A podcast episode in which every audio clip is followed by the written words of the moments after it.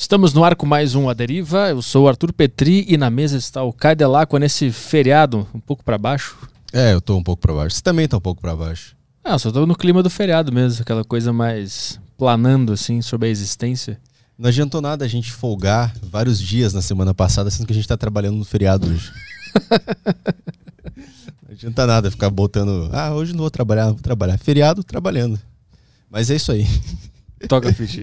É, galera quiser mandar mensagem aqui hoje na live, mandar suas perguntas para convidada, vocês podem mandar pelo Telegram da sacocheio.tv, que é um, tele, um grupo exclusivo para os assinantes lá da plataforma. Então vocês entram lá, acessam o, o, a aba do Telegram, vocês direcionados para um grupo é, da Saco Cheio TV, onde lá vocês vão encontrar o link da, dos, dos outros programas, e lá vai ter o link do Aderiva. Também tem flowpodcast.com ou podpah.com. Lá, lá tem as Sparks, que é a moeda da plataforma. Vocês podem comprar as perguntas lá, tanto em texto quanto em áudio, áudio e vídeo. E aí é isso aí. E estamos ao vivo na Twitch TV, finalmente, desde que meu celular foi roubado. Estamos ah, é? ao vivo na Twitch TV. Finalmente, depois de quanto tempo? Acho que umas duas semanas. Então, obrigado aí os, as três vítimas da sociedade. Que me assaltaram e agora eu tô com um iPhone. vem me assaltar agora, vem. agora que ele vai mesmo. É, agora que ele vai. Não, não vem me assaltar, não. É isso aí, então. Vamos, vamos trabalhar? Vamos embora. Vamos lá, que a convidada de hoje é a Anaí D'Amico, ela é psicóloga e autora do livro O Amor Não Dói. E aí, Anaí, tudo bem? Tudo. Obrigado pela presença. Imagina, eu que agradeço. Ó, antes de começar, a gente vai apresentar o teu emblema lá no, no site do Flow. Amei. Como é que o pessoal resgata lá, Caio? Bom, é, o, o link está aparecendo na tela, quer dizer, não está aparecendo na tela, mas eu vou colocar agora para vocês verem. É, tá, é flowpodcast.com barra resgatar e aí vocês resgatam esse emblema aí. Caso de família é o código do emblema. Caso de família? Aham. uhum. Boa. Casos de família. Vocês garantem esse emblema no perfil de vocês lá na plataforma e ele está disponível até amanhã às duas e meia da tarde. Ele vai ficar 24 horas no ar. 24 horas para você resgatar. É isso aí? É isso aí. Então, Anaí, por que que se o amor não dói, o que, que o amor deveria ser? Deveria ser uma coisa bem gostosa, né? Que fluísse com tranquilidade, que tirasse da gente o que a gente tem de melhor, que potencializasse o que a gente tem de melhor e não o que a gente tem de pior. E o que eu tenho visto muito, muito, é mulheres tentando Uh, segurar um relacionamento que não está bacana, que não está legal, seja por carência, seja por pressão social de ter que ser uma mulher que está acompanhada. Né? A gente acha que século XXI isso não tem nada a ver, tem tudo a ver ainda. Né? E eu vejo mulheres sempre esperando os homens mudarem, os homens que elas elegem, né? ou que são escolhidas. Então elas, elas, não, ele vai mudar, ele vai melhorar. Ela idealiza o príncipe né? E, e faz de tudo para ele caber naquela idealização. E o que, que é o que, o que, que é esse sentimento que dói? Então, se não é o amor, o que, que é essa coisa? É o relacionamento abusivo. Por isso que eu escrevi o livro. Mas isso gera o que dentro da, da pessoa? A despersonalização. O relacionamento abusivo, ele descaracteriza completamente a personalidade da mulher. Ela deixa de ter a essência dela, ela vai mudando para se adaptar aquele abuso que ela nomeia como amor. Hum. A gente vê muito abuso sendo chamado de amor. É pro teu bem, eu te amo, eu confio em você, mas não confio nos outros. Né? Você não precisa usar roupa curta, você tem que se mostrar só para mim. Para que essa maquiagem? Para que trabalhar? Eu te dou tudo as suas amigas só vão atrás de homem, eu não quero que você tenha essas amigas. Sua família fala mal de mim, eu não quero que você veja a sua família. Sutilmente, não é assim, uhum. né? Vai indo aos poucos e, aí o amor vai doendo. E ela vai achando que ela é culpada, porque o relacionamento abusivo faz isso. Ela se sente culpada por tudo. Por isso que eu escrevi esse livro. Uhum. É, no livro uh, existe toda uma retrospectiva do porquê a mulher age assim. Isso é social. Né? A mulher é criada para achar que ela é frágil, que ela é dependente, que ela tem que ser salva pelo príncipe, que a mulher é que é responsável pelo sucesso do relacionamento através da paciência, através do cuidado, né? naquele papel do patriarcado. O papel da mulher na nossa sociedade é de cuidar, é de cuidadora, de cuidar uhum. do marido, de cuidar dos filhos, de cuidar do lar. E muito do relacionamento abusivo é uma resposta a esse novo papel da mulher. É um problema social. Nós estamos vivendo não só a pandemia do Covid, a gente vive uma pandemia do novo comportamento da mulher, que muitas vezes eu vejo perdidas também, né, nesse, nessa novidade toda da, de autonomia, e homens que não sabem lidar com o novo papel da mulher. Então, muitos, não sabendo lidar, eles, eles fazem de tudo para que a mulher volte para aquele papel. Em algum momento de um relacionamento abusivo, o amor foi verdadeiro? No início, antes Sim, de se tornar pode abusivo? Pode ser, pode ser. Né? O homem elege também, tem uma simpatia, tem uma atração, né? E ele vai indo e se a mulher, porque começa assim, a mulher, muitas, porque o relacionamento abusivo é o único relacionamento onde, porque isso é um crime, né? É um crime. Você, o relacionamento, relacionamento abusivo é criminoso, no sentido de é, você acabar com a, com, a, com a, autonomia, com a segurança, com a autoestima de uma pessoa. Ela, a mulher fica em frangalhos. Né? Então, é, nossa, me fugiu. Eu estava perguntando sobre se no início do relacionamento ah, abusivo sim. pode acontecer o amor. Sim. Então, a mulher, ela hoje em dia, ela está mais moderna, ela sabe, ela quer trabalhar, ela trabalha, ela tem autonomia, ela tem um monte de, de comportamentos que são diferentes, não é? Hum. Então, ela começa assim. Então, ela, ela tá com o cara, ela fala, bom, eu lavei a louça a semana inteira, hoje é teu dia de lavar. Ou ela fala, eu, você saiu a semana inteira para jogar bola, hoje eu quero sair com as minhas amigas, né? O, muitos homens ficam de boa com isso. Só que tem homens que falam, não, eu posso sair porque eu fui jogar bola, você não, você é mulher, tem, tem filho, tem a casa. Então ele começa a, a usar, sabe, de, de artifícios que vão deixando a mulher, sabe, massacrada. Então ela é, é tanta briga se ela sair com uma amiga que ela fala não vale a pena. Uhum. Então ela não sai. Sabe? Ela vai abrindo mão das conquistas dela. Isso porque é ele muito, é legal. Isso é muito comum? Muito comum. Tem uma, tipo, das, das mulheres que tu atende, qual percentual de, de pessoas trazem esse tipo de problema para ti? Olha, é, os abusos, qualquer mulher pode sofrer abuso, pode entrar num relacionamento abusivo, porque ele independe de raça, de classe social, de nível de escolaridade, independe de qualquer coisa. Qualquer mulher pode entrar.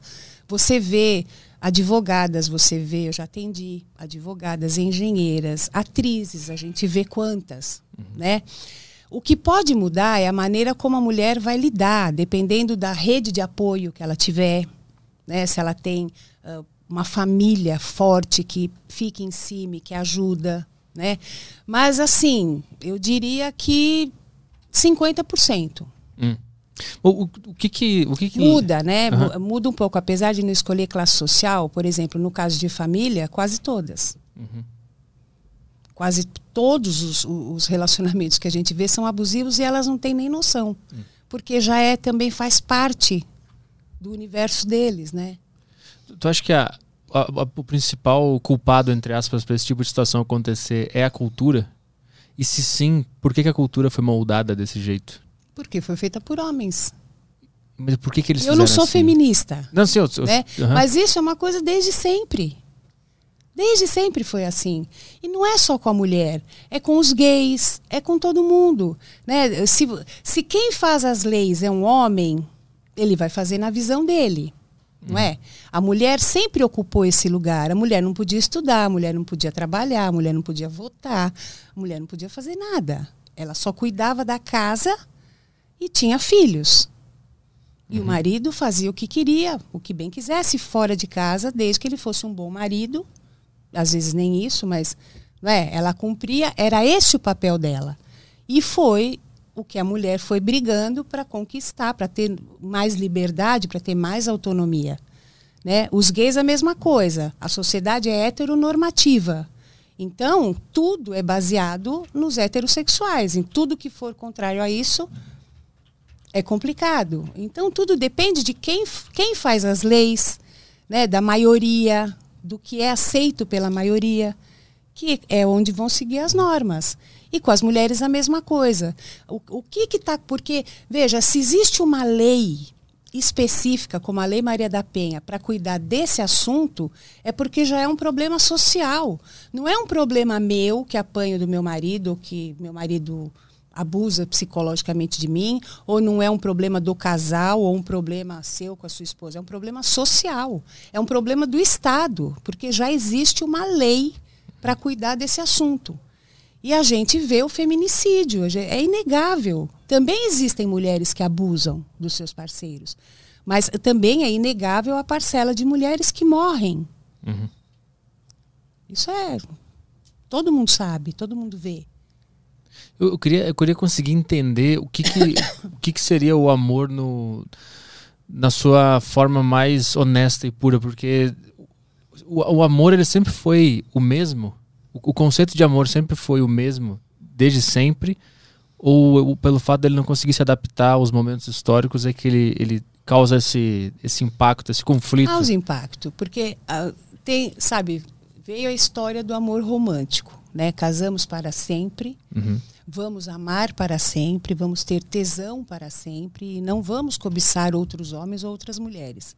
E não é assim. Né? Você sente desejo por outra mulher, mesmo estando casado, ela sente por outro homem, ou se for um casal homossexual, também a mesma coisa. Né? Mas existe o respeito ao acordo. Nós temos um acordo de fidelidade. Então, se eu tenho atração ou me apaixonei por outra pessoa, então a gente vai terminar. Uhum. Né? Não é o que a gente vê, existem os dribles o tempo todo. O homem tem a esposa, tem a amante, ou a mulher tem o marido e tem a amante. Ou tem os casais que realmente são fiéis um ao outro e que, se não tem mais amor, se separam com respeito e dignidade. Né? E tem também agora a modalidade do relacionamento aberto, do poliamor. Né? Fazendo né, uns estudos sobre a fidelidade. Eu tenho muito, muitos vídeos sobre isso no meu canal no YouTube. E, e, eu li várias coisas muito interessantes, né? Que o ser humano nunca foi de ter um parceiro só. Né? Ele sempre teve muitos parceiros amorosos. E a gente foi socialmente fazendo essa coisa do casal, da fidelidade. Né? Por quê? Porque o ser humano é o animal mais frágil que existe. Então, eles viram que o, o casal, tomando conta da cria, eles, eles sobreviviam com mais facilidade. Uhum. Né? E também aí entrou a herança, né? começou a agricultura, começou a criação de gado. Então, existia uma herança. Eles começaram a adquirir terras. Então, para quem deixar? Então, tinha que ter uma mulher só dele né? E o primogênito era tão importante por quê? Porque ele sabia que aquele com certeza era filho dele. Uhum. Né? Então você vê, tudo é cultural, tudo é assim. Né? Em nenhum Agora, momento, ah, ah. em nenhum momento é, é, biológico. Por exemplo, a, a monogamia que a gente está falando agora não foi uma adaptação do ser a sobreviver de uma forma melhor. Foi, exatamente. Mas aí como é que a gente sabe quando é que foi a cultura que impôs isso, quando foi a biologia que impôs isso? Isso é muito pessoal. Tem pessoas que querem ficar a vida inteira só com um parceiro. Tem. Eu acho que é muito de cada um, sabe? O que, o que a pessoa sofre é quando ela sente atração por outras e ela tem que ficar naquele casamento. Uhum. Porque ela prometeu, porque ela é casada, porque ela tem que ser fiel a gente gosta da fidelidade, não é? Socialmente é uma coisa que é cultuada. A gente quer, a gente quer casar, a gente quer casar para toda a vida. A gente não casa achando, olha, eu vou casar, ficar é a hora que me encher o saco eu separo. Não. Né? Pelo uhum. menos era assim. Hoje as pessoas descasam com muito mais facilidade. Uhum. Né? Mas antigamente não. Né? Os casamentos duravam mais porque existia mais paciência, mais tolerância, ou porque as mulheres aguentavam quietas, ou porque os homens aguentavam quietos de repente. Né? Hoje já tem, a mulher tem. E também antes a mulher não tinha como sobreviver. Ela tinha também que aguentar. Hoje, a mulher, se ela tem o seu emprego, se ela tem o seu dinheiro, ela não, ela não se sujeita a algumas coisas que ela antes tinha que se sujeitar. Uhum. E o homem também, de repente, né? Ele se sente menos obrigado. Eu quero ser feliz. Hoje em dia o pessoal está meio nessa vibe, eu quero ser feliz. Não está mais dando certo, então vamos separar. Uhum. Né? Então tem os recasamentos. E existe algum Por, por que, que um, a psique de um ser humano ela se insere num relacionamento abusivo, ela aceita esse tipo de coisa, do sentido de isso é faz parte da criação? A família foi estruturada de alguma forma, ou passou essas ideias, e as pessoas se encontram nessas situações nem, sem nem perceber? É, existem componentes, né? Por exemplo, se você tem uma autoestima ruim, né? Porque a gente nunca sabe o histórico de uma pessoa, o que você passou. Né? Você pode ter sofrido negligência, você pode não ter se sentido amado o suficiente pelos seus pais por alguma razão. Né? Você pode ter sido negligenciado na sua criação. Você pode ter perdido sua mãe ou seu pai muito cedo. Você pode. Eh, sei lá, N razões, N, N motivos. Né? Uhum. Uma mulher que sofreu negligência ou que sofreu abuso, se ela pega um cara abusivo, que geralmente é extremamente controlador e ciumento, ela vai se sentir muito amada. Hum. Você percebe? Então, existe a complementariedade. Qualquer pessoa pode entrar num relacionamento abusivo. Mesmo porque a gente vai falar como ele se estabelece, né? como é que ele acontece. Mas para ficar num relacionamento abusivo, para permanecer, você tem que achar que você não merece nada que você merece aquilo que está acontecendo. Uhum. Entendeu? A culpa nunca é da vítima. É que o problema é que acontecem tantas coisas num relacionamento abusivo, principalmente se, se o cara ou a mulher tiver uma, um uma traço de uma personalidade narcisista, né, um transtorno de personalidade narcisista, que é um predador. A pessoa, ela, ela, quando ela sai daquela relação, quando ela, na verdade, ela é descartada daquela relação, ela não sabe nem quem ela é mais. Hum. É uma lavagem cerebral, é, é sabe um, um, uma, um sanguessuga, uhum. suga toda a tua energia e depois te joga, porque você não tem, perdeu a graça, acabou a graça. Mas e essas pessoas, elas também não estão doentes? Elas não têm algum problema também? Elas são más? Tenho, tenho narcisista perverso, aí já vai até mais para a psicopatia.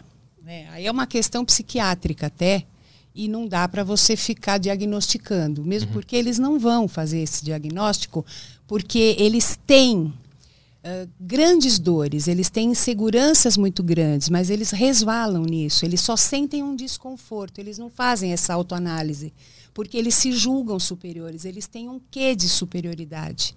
Né? Então, o errado é o mundo. Errado é a mulher, errado é o outro cara. Ele está certo, ele está por cima de tudo. Uhum. Então, ele não faz esse movimento. Só vai buscar ajuda quem tem um sofrimento. Ele não tem. Sim, ele não consegue identificar o sofrimento. Né? Ele Sim, tem, mas ele não consegue perceber, né? É, e ele se sente melhor na medida em que ele destrói o outro. Então ele fica bem. Uhum.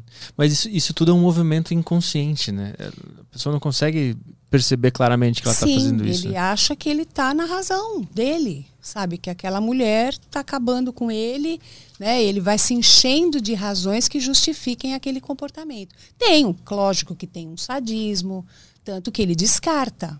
Quando ele acaba com a pessoa, ele descarta. Alguma pessoa que se identificou com as características de uma pessoa tóxica já te procurou? Já. Para fazer o tratamento contigo? Já. É, é, é, raro a pessoa conseguir perceber isso nela. E como é que tu trata Não é tão raro, assim? mas é, às vezes a pessoa não vai buscar ajuda. Né? Mas é, já, já assim. Né? Tem homens, principalmente, mulher sempre se faz essa pergunta. Por quê? Porque no relacionamento abusivo, ela ele joga toda a culpa para ela. Todo com, mau comportamento dele, ele convence a mulher que é porque ela age de tal maneira. Então, uhum. Ele ele está punindo porque ela está fazendo aquilo. A culpa é dela. Então, ela acha às vezes que ela é abusiva. Mas é claro que tem mulher abusiva, tem mulher que humilha homem, tem mulher que descarta homem. Também tem, uhum. né? Mas pelo próprio movimento social né, que a gente vive como a gente nasce, e tem mulheres reativas, tem mulher, por exemplo, no caso de família, é muito comum a gente ver, nossa, eu sofri tanto que agora homem, para mim, é aqui, uhum. é aquela coisa da vingança tal, né? Mas tem homem que vem sim procurar. E aí consegue ir lá para trás, entender o movimento que faz, por que é que age daquela maneira né? O que muitas vezes busca na mulher a mãe que não teve ou reproduz um comportamento tóxico, né? O pai batia na mãe, o pai espancava os filhos, uhum. né? O pai era alcoólatra. É, não é uma vivência bacana. Uhum. Porque quem é criado num lar com equilíbrio, com amor, com tranquilidade, com segurança, até pode ter uma patologia, um transtorno, mas ele tem um modelo saudável de relacionamento. Né? Agora, se eu cresci vendo a minha mãe fraca, apanhando, sabe, se submetendo, eu posso formar essa ideia de mulher. Uhum. A tua linha é de, é de, voltar na infância e identificar onde é que estão esses pontos. Porque tudo é formado lá atrás. Uhum. Né? Como, por exemplo, uma mãe abusiva. Porque não é só no relacionamento amoroso que existe abuso. Né? Existem mães narcisistas, existem mães abusivas.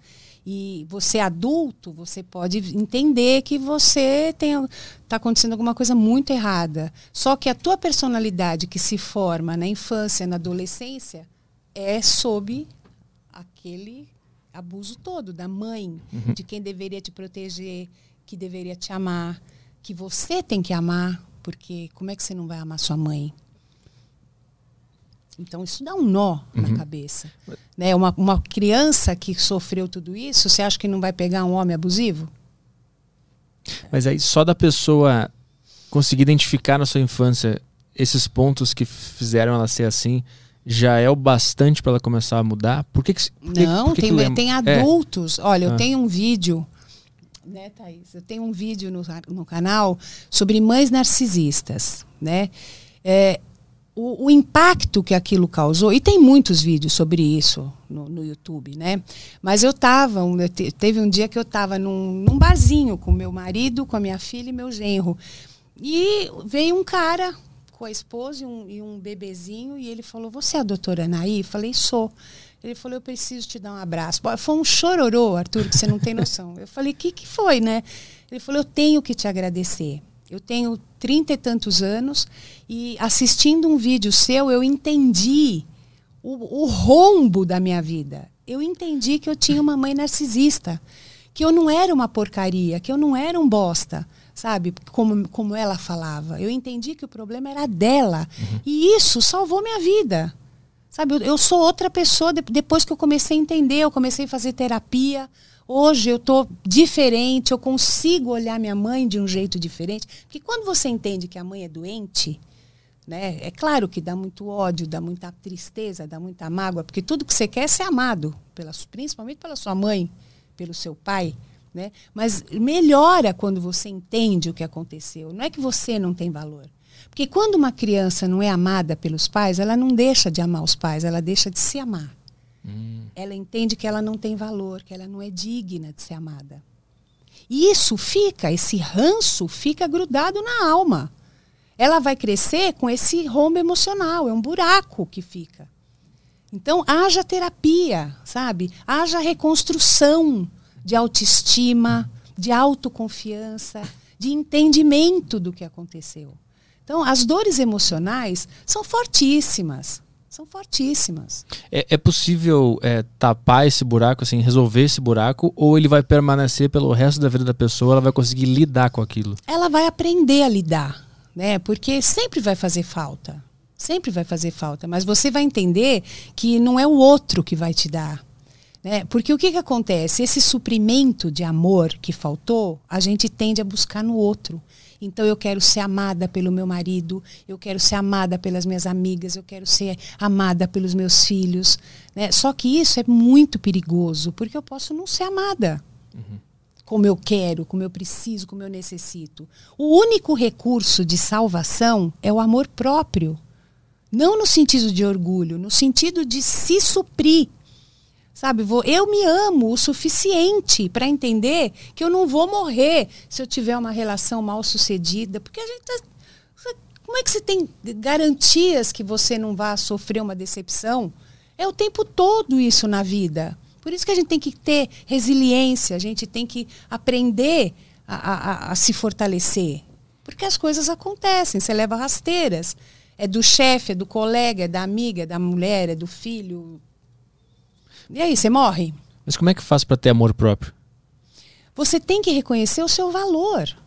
Se você achar que você não tem valor, você tem que fazer terapia, você tem que buscar o entendimento do porquê que você tem essa ideia ruim sobre você mesmo.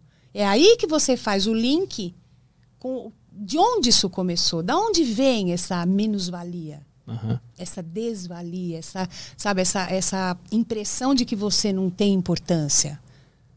Você tem que saber a- as suas qualidades, o que você faz bem, o que você gosta. É a ideia que você tem sobre você mesmo.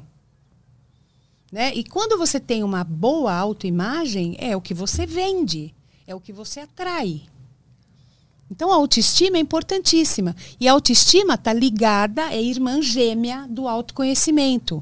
Se você não se conhecer, você vai, você está na deriva, você está perdido no mar. Você tem que ter algo, você tem que saber o que você quer, o que você não quer da tua vida, o que você quer para a tua vida, quem você quer nela, quem você não quer, o que você tolera, o que você não tolera. Mas esse tipo de coisa não fica não fica parecendo assim, uma pessoa que está ouvindo isso agora, ela pode achar que ela sabe o que ela quer para a vida dela e, e na- no fundo ela tá perdida ainda. Mas desde que não doa. Hum. Por isso, o amor não dói, Ah. as relações não doem. Se você estiver em qualquer situação, em qualquer emprego, em qualquer relacionamento que doa. Ó, a gente tem, eu falo no livro, a gente tem o maior radar do mundo que chama coração. Você não precisa ser um expert, você não precisa ser um psicólogo, você não precisa ser um psicanalista para entender que não tá bom. Você tá doendo, tá, não tá confortável. Você fica com aquela pessoa, você tem um desconforto, aquela pessoa te faz sentir para baixo. Então você não precisa de nada espetacular, nenhum puta conhecimento. Você sabe que aquilo não tá bom para você. Não, você não tá feliz. Você não tá em paz, você não tá tranquilo. É intuição. Qualquer pessoa. Não, Não não, é é intuição, é real. Você não sabe quando você não está bem? Você não vai com a minha cara. Eu chego aqui, eu falo coisas para você que te fazem ficar desconfortável. Você vai me evitar. Agora, se você quiser me colocar na tua vida, vai ser a força, é forceps. Você vai ficar com o dedo no prego. Para quê? Por que, que tem mulheres, homens que ficam com o dedo no prego? Você entende? Sim. Tem pessoas que ficam Mas sofrendo na relação. Você não, não é intuição, é real. Você sente que aquilo não te faz bem. Você tá, você tá casada, né? E você chega em casa, tua mulher te olha, te dá um oi torto, é debochada, não, faz nada para você, não, não pergunta como é que você tá. Você fala com ela, ela não responde. Ou teu marido some, você liga, dá perdido, chega de madrugada, quando você vai perguntar onde estava, ele é grosseiro, não te interessa. Ué, você não sabe que isso não tá bom? Quantas mulheres vivem essa realidade? Uhum. Então você não precisa fazer nem terapia para saber que isso tá errado, que não tá legal. Uhum. Né? Que, que raio de relacionamento é esse que meu marido não pode nem me dizer onde estava? Ele tem que me dizer onde estava. Por que não? Mas aí a pessoa tem que estar com o seu sensor de dor muito apurado. Porque se, se ela sente dor e consegue ignorar essa dor, Ela se acostuma à dor. ah, Aí é que tá. Por que é que as mulheres se acostumam ao que faz mal? Ou as pessoas, por que, que as pessoas se acostumam ao que faz mal? Hum. O que motiva uma pessoa a ficar num relacionamento ruim? Qual é o medo dela? É ficar sozinha? Né? Tem medos por trás. né? Aquilo, bem ou mal, é uma muleta. É o tal do ruim com ele, pior sem ele. Aham. Isso é um sintoma enorme de autoestima baixa, de pessoa que não se banca emocionalmente, né? Mas não, mas relacionamento abusivo é outra coisa, ela não consegue se bancar emocionalmente porque ele tirou toda a autoconfiança, Uhum. né? E primeiro, vamos falar um pouquinho de relacionamento abusivo? claro. Uhum. ele entra como um príncipe. Ele resolve todos os problemas dela, ele é carinhoso, ele é preocupado com ela, ele é ciumento. Quer dizer, ele ama ela, ele não quer perder de maneira nenhuma. Né? Se ela for carente e, e sofreu negligência, ou já quebrou a cara 500 vezes com um monte de homem, ela fala: Bom, esse cara gosta de mim. Então ela vai com tudo. Ela começa a fazer todas aquelas projeções, né, do cara ideal. Com esse eu vou ser feliz. Eu vou fazer de tudo para dar certo. Você percebe como é que ela entra na relação? Aí ele começa aos pouquinhos e tirando toda essa perfeição. Então ele começa a, a já não ser mais tão carinhoso. Uh, antes disso, até ele já começa, você não precisa trabalhar. Eu te dou tudo, fica em casa. A mulher minha, fica em casa. Eu quero você cheirosinha para quando eu chegar. Uhum. Né? Ela fala, nossa, ele me quer só para ele. Né? Ela não faz a leitura de que ele, ele quer tirar ela de circulação. Então ela chega uma hora que ela não trabalha, ela não tem mais como se bancar. Se ela precisar ir embora, ela não tem dinheiro para o táxi. Ele dá o dinheiro. Ela já está com filhos, então os filhos já são né, uma complicação, porque como é que ela vai? Ela não pode se aventurar com filhos. Ele vai tirando a rede de proteção. Então, aquela amiga tua, essa tua amiga é vulgar, nossa, teus amigos tudo vagabunda, é, vem aqui para falar de macho com você, não quero mais tua amiga aqui. Ou eles falam que a amiga tá dando em cima deles. Uhum. É, tua amiga fala mal de mim porque ela, você não percebe, mas ela estava dando em cima de mim. A tua família, a família às vezes vê, né? Pô, teu marido não deixa nem você vir aqui, a gente não vê mais você. Tá vendo? Tua família não gosta de mim. Estão afastando você é, ela, a tua família quer afastar você de mim, então ela já não hum. vai mais tanto na família. Acaba virando uma coisa nós contra eles, assim. Ela fica isolada, ela vai ficando isolada. Isso é tirar a rede de proteção, ela não tem mais a quem recorrer. Uhum. Aí ele começa a falar que se ele não tiver com ela ninguém, se, ele, se eu não te quiser ninguém vai te querer. Olha como você tá feia, você não se cuida, porque ela já não tá mais com ânimo, ela tá sozinha. Ele já começa a sair, ela começa a pegar coisas no celular, ela desconfia de traição, ele fala que ela é louca. Né? A frase que a mulher num relacionamento abusivo mais ouve é você é louca, você tá louca. Né? É o tal do gaslighting, que faz parte do relacionamento abusivo, né? E aí ela fica tão perdida, né? Porque ela fala, bom, se ele era tão legal, esse homem legal tá lá ainda.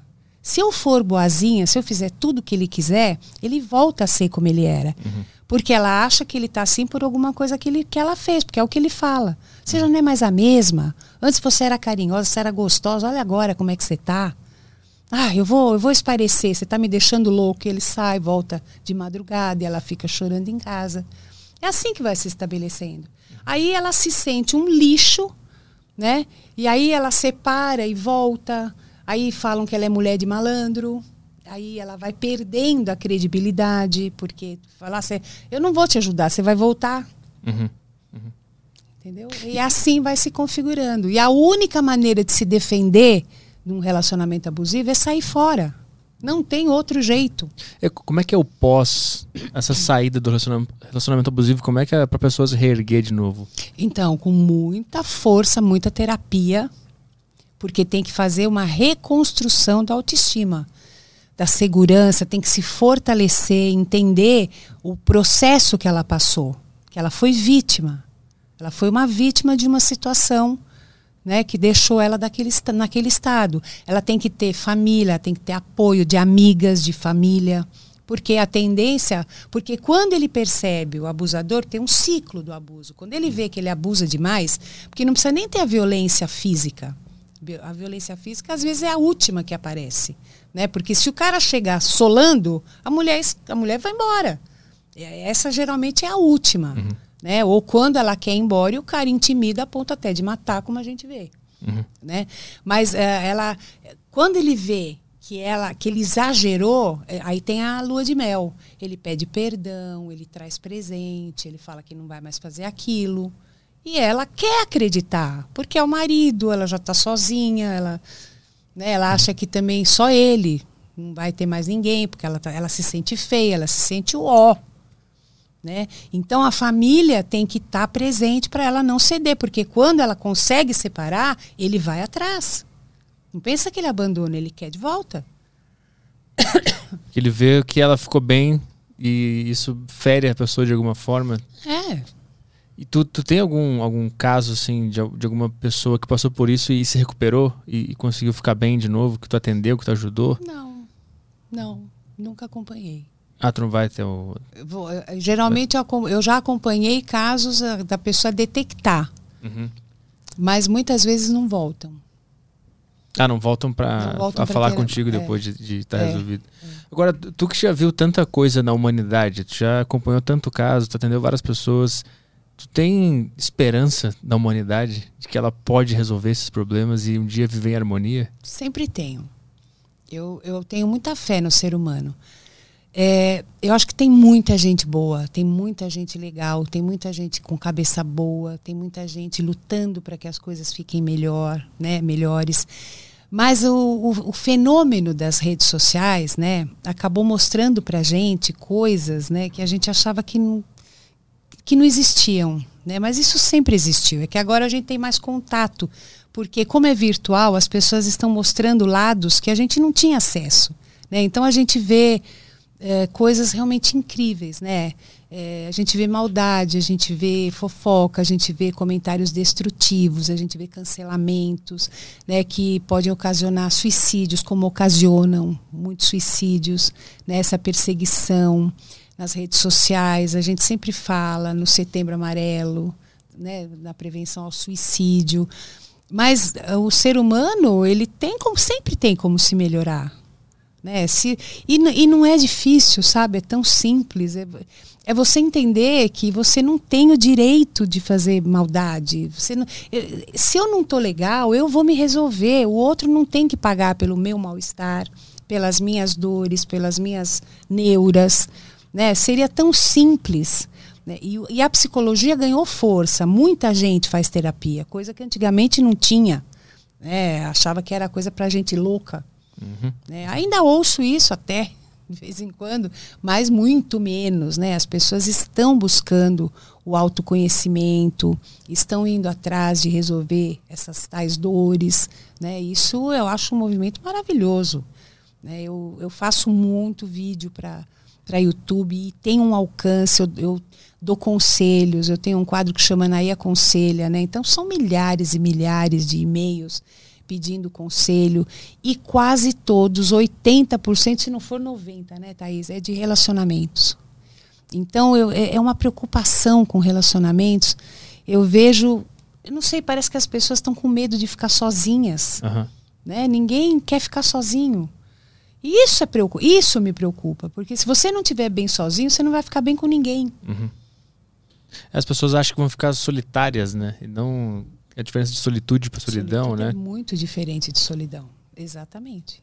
Mas às vezes é, é, é compensa tanto você viver sozinho, até solitário, do uhum. que viver um relacionamento que te perturba, tira a tua paz, tira a tua, sabe, o teu prazer de viver. Uhum. Nossa. Eu, eu, eu, fico me perguntando por que, que o relacionamento humano ele, ele é muito difícil. O que, que acontece ali? A, a, humanidade ela tá sempre agindo de acordo com seus traumas, é isso. E quando ela encontra outra pessoa, é trauma com trauma batendo. É, é em resumo é isso. Cada um tem uma bagagem, né? A gente nunca sabe, a gente, quando a gente junta a escova de dente, você nunca sabe o que, é que vem Sim. junto, né? Uhum. Então são traumas mesmo, né? Mas o problema é quando você acha que você tem que jogar no outro e quando o outro acha que tem que dar conta da tua bagagem. Uhum. E por alguma razão, hoje em dia, as pessoas estão achando que tem que dar conta disso. Por isso que tem tanto relacionamento abusivo. Porque ela acha que tem que é, lidar com aquela coisa. Né? Eu, eu, eu queria te perguntar. Não, quer salvar. Quer salvar a pessoa que está mal. E não é salva, você não uhum. salva ninguém. Você não salva ninguém. O amor, ele, ele funciona quando você. É, como é que eu vou te explicar? Quando você está inteiro, né? Você ama alguém que também está inteiro e que pode ter altos e baixos. E aí, como vocês estão bem, vocês têm no, boas noções do que é um relacionamento saudável, então um vai ajudar o outro. Né? O problema é você achar que você tem que ser a muleta do outro. Isso é cansativo, né? porque você não vai dar conta a vida toda e o outro começa a achar que você tem que dar conta daquilo, ele cria uma dependência emocional daquilo. Né? Eu li ontem, no vídeo de ontem, eu estava lendo, porque eu leio os comentários, né? E uma moça estava dizendo assim, eu não, eu, a minha autoestima é terrível, é uma coisa assim, minha autoestima não, realmente não tem jeito, eu só vou ser feliz quando alguém me amar. Hum. Né? Você veja a filosofia, a mentalidade. Né? Ela, ela acha que ela só vai ser feliz e, e vai ser bonita e vai ter valor e importância quando ela for amada. Ela não entende que ela não se amando, mesmo que alguém ame, ela nunca vai estar tá plena, porque falta a, o suprimento primal. Se eu não me amo, né, como é que eu vou até detectar que eu sou amada? E tu dá o poder do outro decidir como é que tu vai te sentir, né? O outro vai fazer o que quiser comigo. É. Eu estou na mão do outro. Se eu me amo, o que, que é se amar? É, é, parece besteira, mas às vezes as pessoas não sabem o que quer dizer isso. Se amar é, é ter certeza, ter, é ter a plena convicção do que merece. Sabe? Eu me amo, eu me respeito, eu sei que eu mereço ser bem tratada. Eu trato todo mundo com respeito, eu mereço ser respeitada. Né? Eu, eu, eu mereço ser tratada com consideração. Né? Eu sei das minhas qualidades, eu sei do meu potencial, então eu não vou admitir ser tratada ou que me deem menos do que eu mereço. Eu tenho perspicácia suficiente para saber como eu devo tratar uma pessoa. Eu sei respeitar uma pessoa, eu sei ouvir, eu sei dar uma resposta. Então eu me considero uma pessoa inteira. E não quer dizer que eu não tenha falhas, não tenha defeitos, não saiba, não tenha que pedir desculpas, perdão, eu te magoei, eu te machuquei, não vou mais fazer isso. Sabe? É, é ter noção do que faz no mundo, caramba.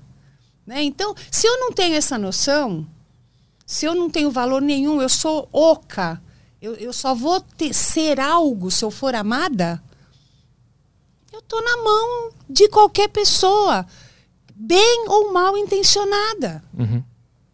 Tu vai ficar na. É o, muito o mundo simples. vai decidir o que, que tu vai sentir em qual momento, né? Entendeu? Agora, se eu detecto isso, que eu não sei o meu valor, que eu não sei o que eu mereço, que eu entro, eu só entro em roubada, eu tenho que buscar ajuda. Não é, não é vergonha buscar ajuda. Para você se melhorar, para você saber o que, que você tem que fazer da tua vida. Isso que a gente faz na vida. O psicólogo faz isso. Eu ia perguntar antes se a, um relacionamento a longo prazo, que ele, ele, os dois chegam lá aos 70 anos juntos e felizes. Se a pessoa olhar para trás, vão ter vários momentos ruins, né, altos e baixos.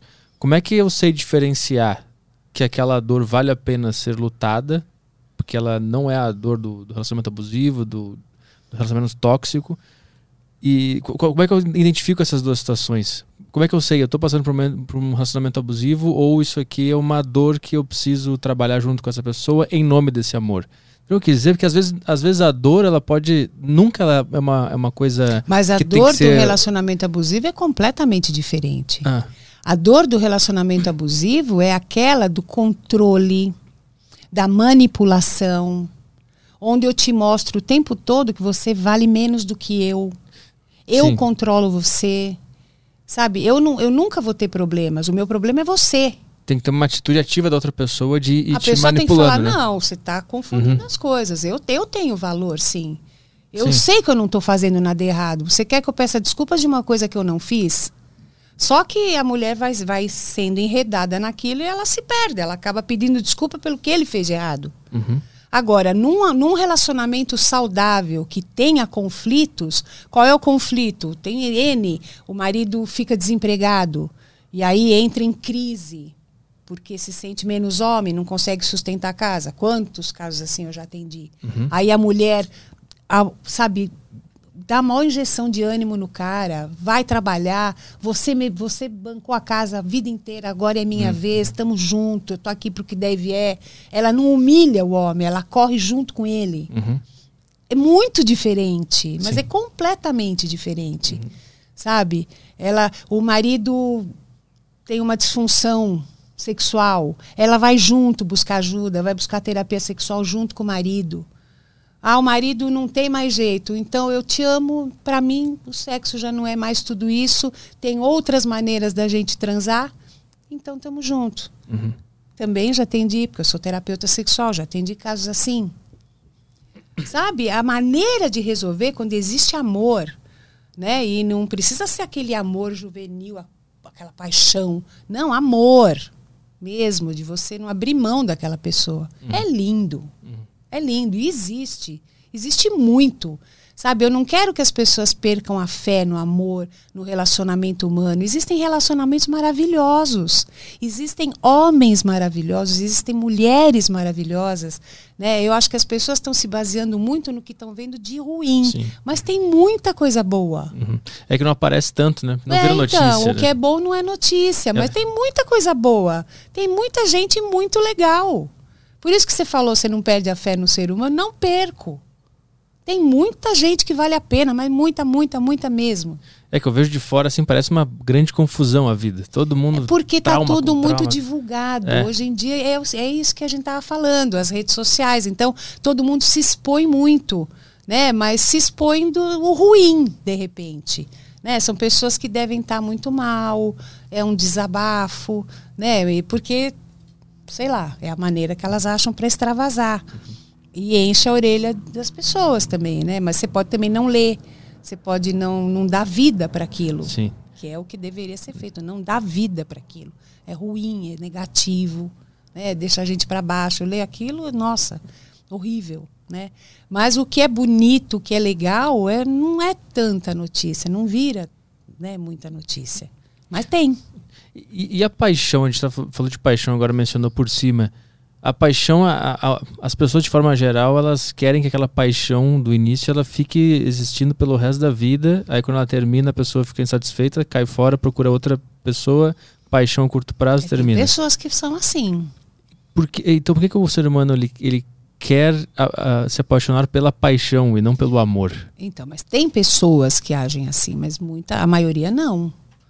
Porque você nem conseguiria viver eternamente na paixão, porque você fica no estado alterado de consciência quando você está apaixonado. Você adoece, na verdade. Essa vontade que você tem de abrir um zíper, enfiar a pessoa e fechar, e falar o dia inteiro, e ficar suspirando e beijando de língua cinco horas seguidas, você não aguentaria isso uma vida inteira. Para para pensar. Sim, sim. Não dá né? Então, o, a maturidade, o amadurecimento do, do sentimento é a, justamente a passagem dessa paixão para uma, uma, um sentimento mais pleno, mais calmo, uhum. mais sereno, mas mais forte até. Né? Porque na paixão, do, aquele desespero é de enlouquecer. De você pensar que você vai perder a pessoa, você, você quer morrer. É horrível. Eu não, eu particularmente não gosto de paixão. Na hora é bom, depois. Mas é, é, é horrível. Depois você vai acalmando, né? E aí você vai. Porque na paixão você fica tão alterada que você nem vê direito a pessoa.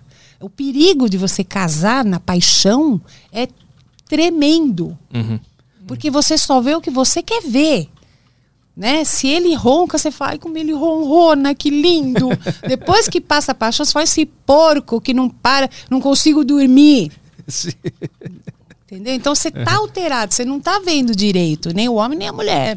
Já viu aquela série que tem na Netflix, uh, Casamento às Cegas? Não. Love, Love is Blind em inglês, que eles fazem assim, é, são umas cabines, são, sei lá, é, 20 homens numa casa e 20 mulheres numa casa, e todos eles têm dates, encontros, só que dentro de uma cabine e eles não se veem. Então vai dar todo mundo, conversa com todo mundo todos os dias, o pessoal vai se apaixonando e vai formando casais, sem ver a pessoa, né? Eita, e aí? E aí eles, eles é, pedem, se pedem em casamento lá para firmar os, os, os, os, pares e depois eles vão para outra fase que é onde eles se conhecem, né? E aí eles têm que conviver, eles fazem uma lua de mel e depois têm que morar junto ali um mês e tal. Aí começa a. E é muito bom de ver o contraste, porque eles estavam na cabine ali e era aquele amor que o cara se ajoelhava e falava, preciso te abraçar agora e tal. Aí dá, corta assim, um mês e meio depois, eles brigando tá em Cancún, assim, brigando no, no, quarto, um negócio, ou morando junto, brigando por uma bobagem qualquer, assim.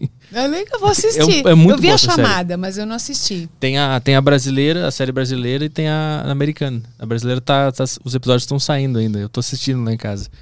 Porque tu falou que é do perigo de se casar na paixão, né? Pois é. É o que acontece nessa série. Não, porque você está cego. Realmente, você está cego para tudo. Você é só sensorial o negócio, sabe? É cheiro, é o tesão, é, sabe, é, é aquela atração, é aquela coisa. Você olha com olho doce. Depois é que você vai vendo. Nem sempre você vai repudiar, obrigar, mas você vai vendo a Sim. real. Tem coisas que te desagradam, que você tem que ajustar, tem que fazer ajustes, às vezes não combina. Uhum. Mas a química era muito boa. Tanto que casamentos baseados só na atração física, só no sexo, não vingam. Porque tem tantas outras coisas que são necessárias que só o sexo não vai segurar. A, a, paixão, a pessoa, ela, ela, na verdade, ela está é, movida por uma projeção que ela fez daquela pessoa, né? Não é ela de verdade é ali. É uma atração, é uma atração. Existe a atração, é química. Existe atração. Tanto que mexe com o cérebro, uhum. sabe? Mas ela vai, vai passando, dura do, de dois a três meses. Essa coisa louca, alucinada. Depois vai passando. E aí você faz uma projeção de tudo que você quer de bom. Você vê naquela pessoa tudo que você quer de bom. Sabe? É endorfina misturada, vai tudo, é, é tudo lindo. É tudo lindo. Por isso que você não pode. É o que acontece no caso de família. Conhece no fluxo, no, no, no batidão, sei lá o quê, vai morar com o cara. Não dá dez dias, tá apanhando. Cara. Porque achou bonito, gostou Sabe? Não, você tem que namorar, você tem que conhecer, você tem que ver que o que fala coincide com o que faz. Porque falar até papagaio, né? Então você tem que ver. Às vezes a pessoa fala uma coisa, mas age de outro jeito. Então tudo isso é só o tempo que mostra. Por isso que existe o namoro. E estão pulando essas etapas todas, né? O pessoal quer casar logo? É, você quer casar logo. Mas, mas hoje em dia, casamento, o cara namora dez mulheres, vai morar junto com a mulher também. Mora junto, já namora morando junto. Uhum. Nem sei se isso é casamento mais. É, eu, eu, não sei se a humanidade. A humanidade, ela hoje, ela tá no, no patamar de querer mais casar ou mais de ficar solteiro e fazendo loucura? Não, eu acho que mais de casar. É? E, e alguns acham que dá para casar e fazer loucura junto. Por isso que tá uma zona.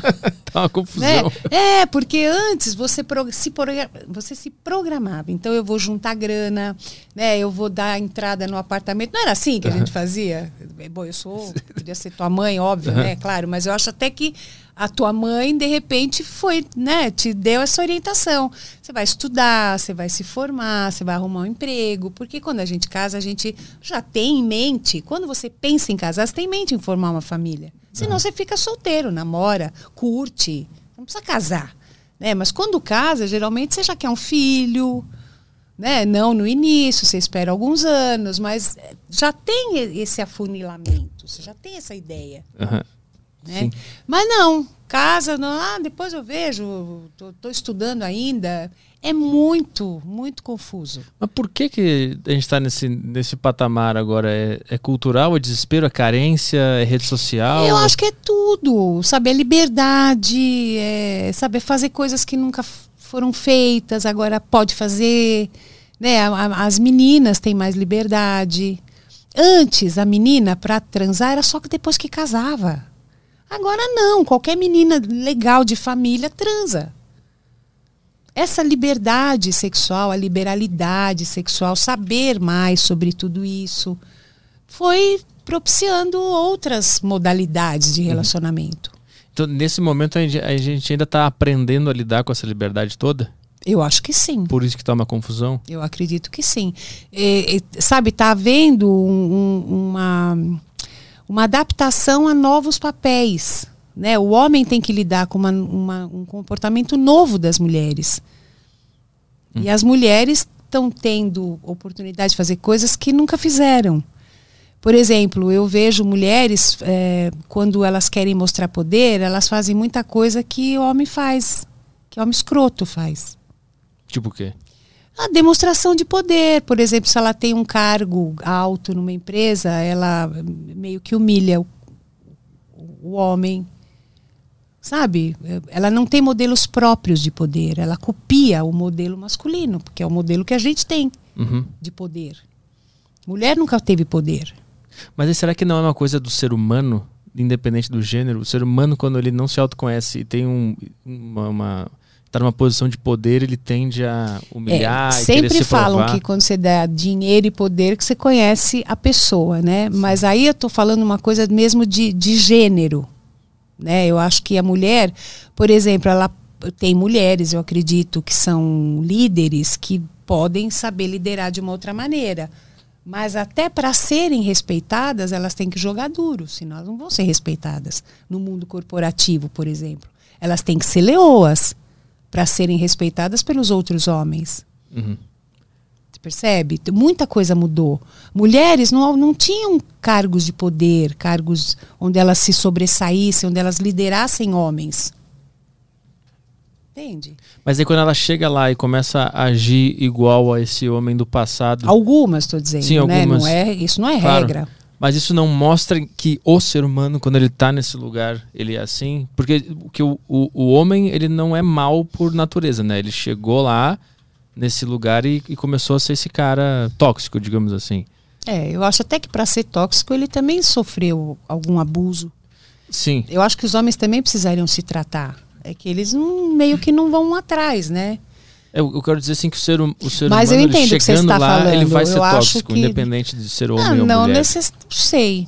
Se ele, Isso claro, se aí- ele não estiver bem resolvido. Eu acho que sim. Se não tiver bem resolvido, qualquer pessoa, até uma criança. Sim, Você já viu criança quando é a dona da bola? sim, sim. Eu acho que isso deve ser mesmo uma, uma característica humana, Aham. né?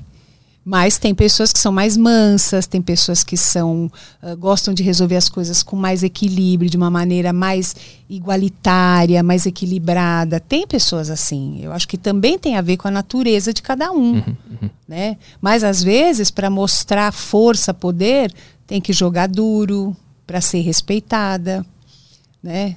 Ou respeitado. Não sei, é complicado. E por que que dá, tu, tu escolheu essa área pra trabalhar mais, a sexual de relacionamentos? O que que, o que que te chama atenção nesse... Eu, eu acho que, bom, eu, eu sofri muito no meu primeiro casamento, né? Então eu realmente fui traída, né? Fui eu nem eu estava na faculdade ainda, casei bem cedo no primeiro casamento e eu tive um irmão que faleceu, que ele tinha paralisia cerebral, então era tudo para o meu irmão, inclusive eu, a gente, a família inteira vestiu a camisa né, de ajudar, de fazer tudo por ele. E eu era responsável, como eu era filha boa, boa que não tinha nenhuma doença, né? Eu era a responsável por trazer alegria. Então eu não podia ter problema, eu tinha que ser bonita, eu tinha que ser sociável, eu tinha que estudar, fazer faculdade, casar, ter filho, porque a cota de cuidados era dele. Eu tinha que fazer todo o resto que, né, que se esperava de um filho. Então, eu eh, não que eu tenha sofrido, não, porque minha família sempre foi unida, tive pais maravilhosos, né? Hoje minha mãe tem Alzheimer, meu pai já faleceu, mas eu, tô, eu, eu sentia dores, eu sentia dores psicológicas, eu sentia carências, né? eu me sentia muito sozinha.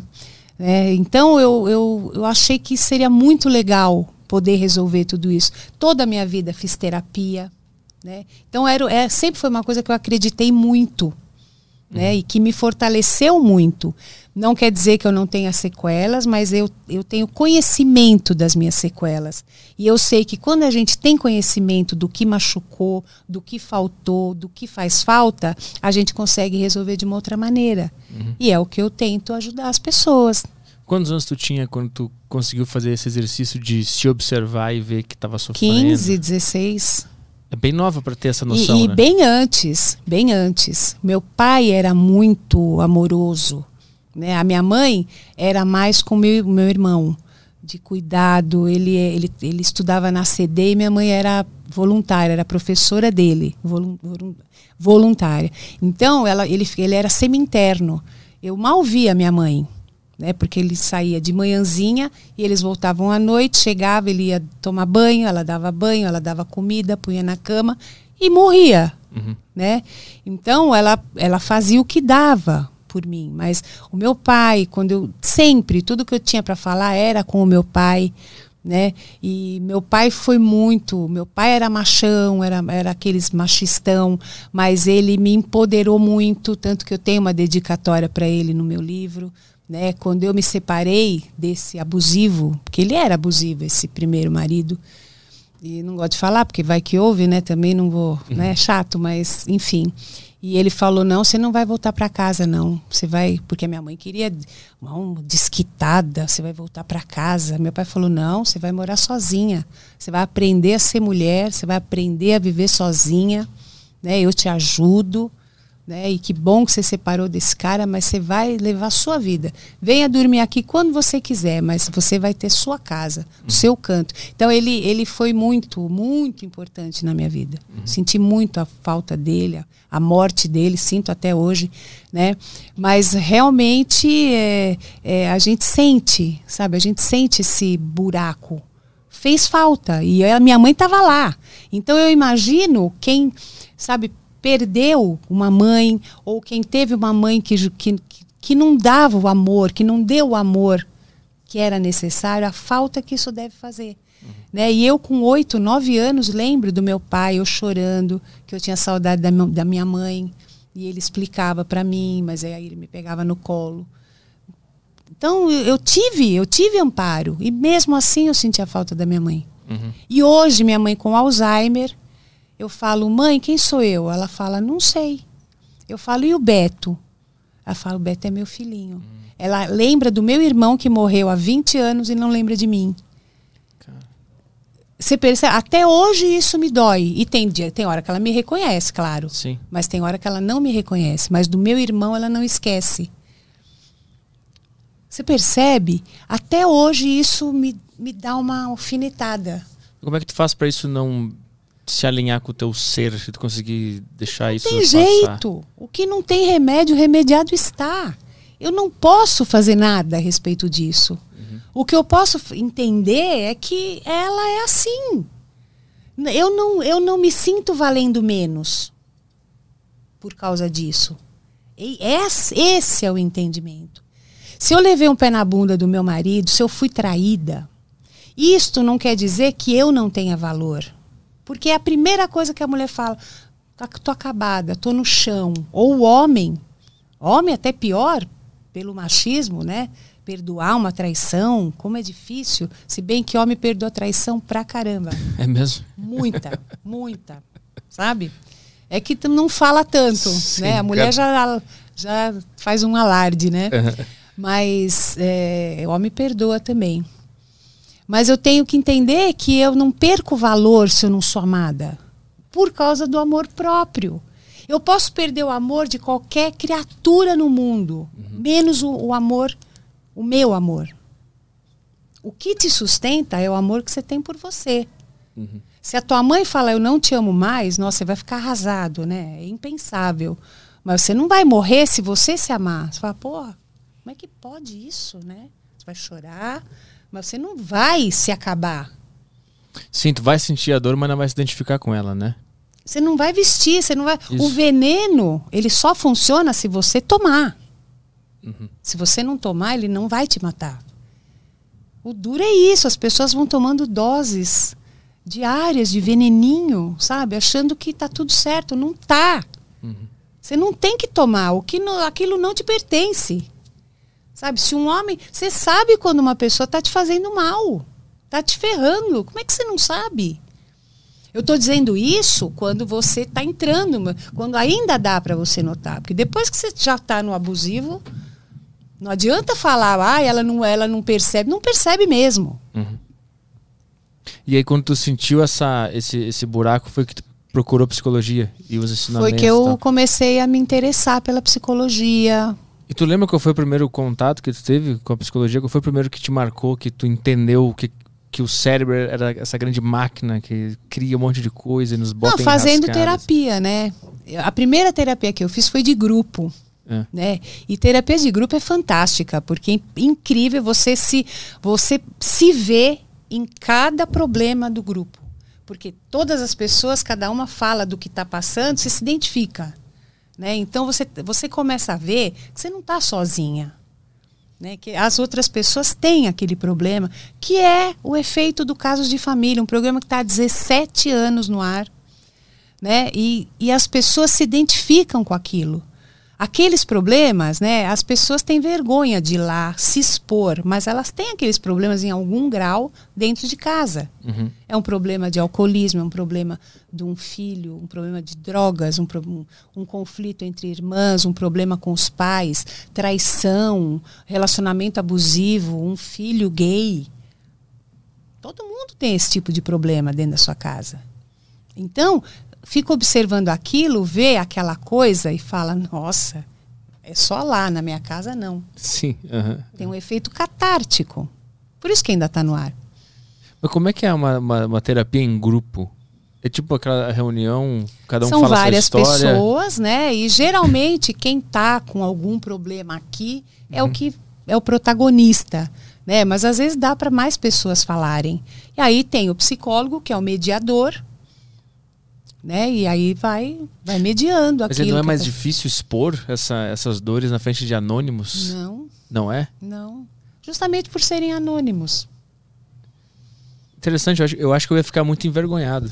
Ah, mas falar. tem, tem gente que abre a boca só depois da décima sessão, Hum. entendeu? Mas você vai criando vínculo, né? Uhum. Você vai criando vínculos. E como é que tu encontrou essa terapia em grupo? né, Nessa, quantos anos tu tinha nessa época? Nessa época eu tinha, eu tinha 15.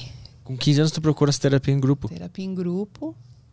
Cara, mas é muito novo pra entender que tá faltando alguma coisa. Com 15 anos eu, eu só vivia baseado na minha raiva, na minha dor. eu só agia. É, mas então, mas eu sempre gostei. Aham. Eu sempre. Aí que tá. é- são as identificações, né? Eu sempre gostei. Sempre fiz. Sempre adorei terapia, admirava. Sabe? Achava lindo.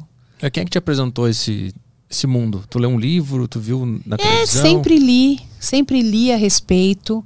Sabe? Sempre conversei com uma amiga que fazia terapia. Eu tinha uma amiga que fazia terapia, que fazia terapia de grupo. Aham. né?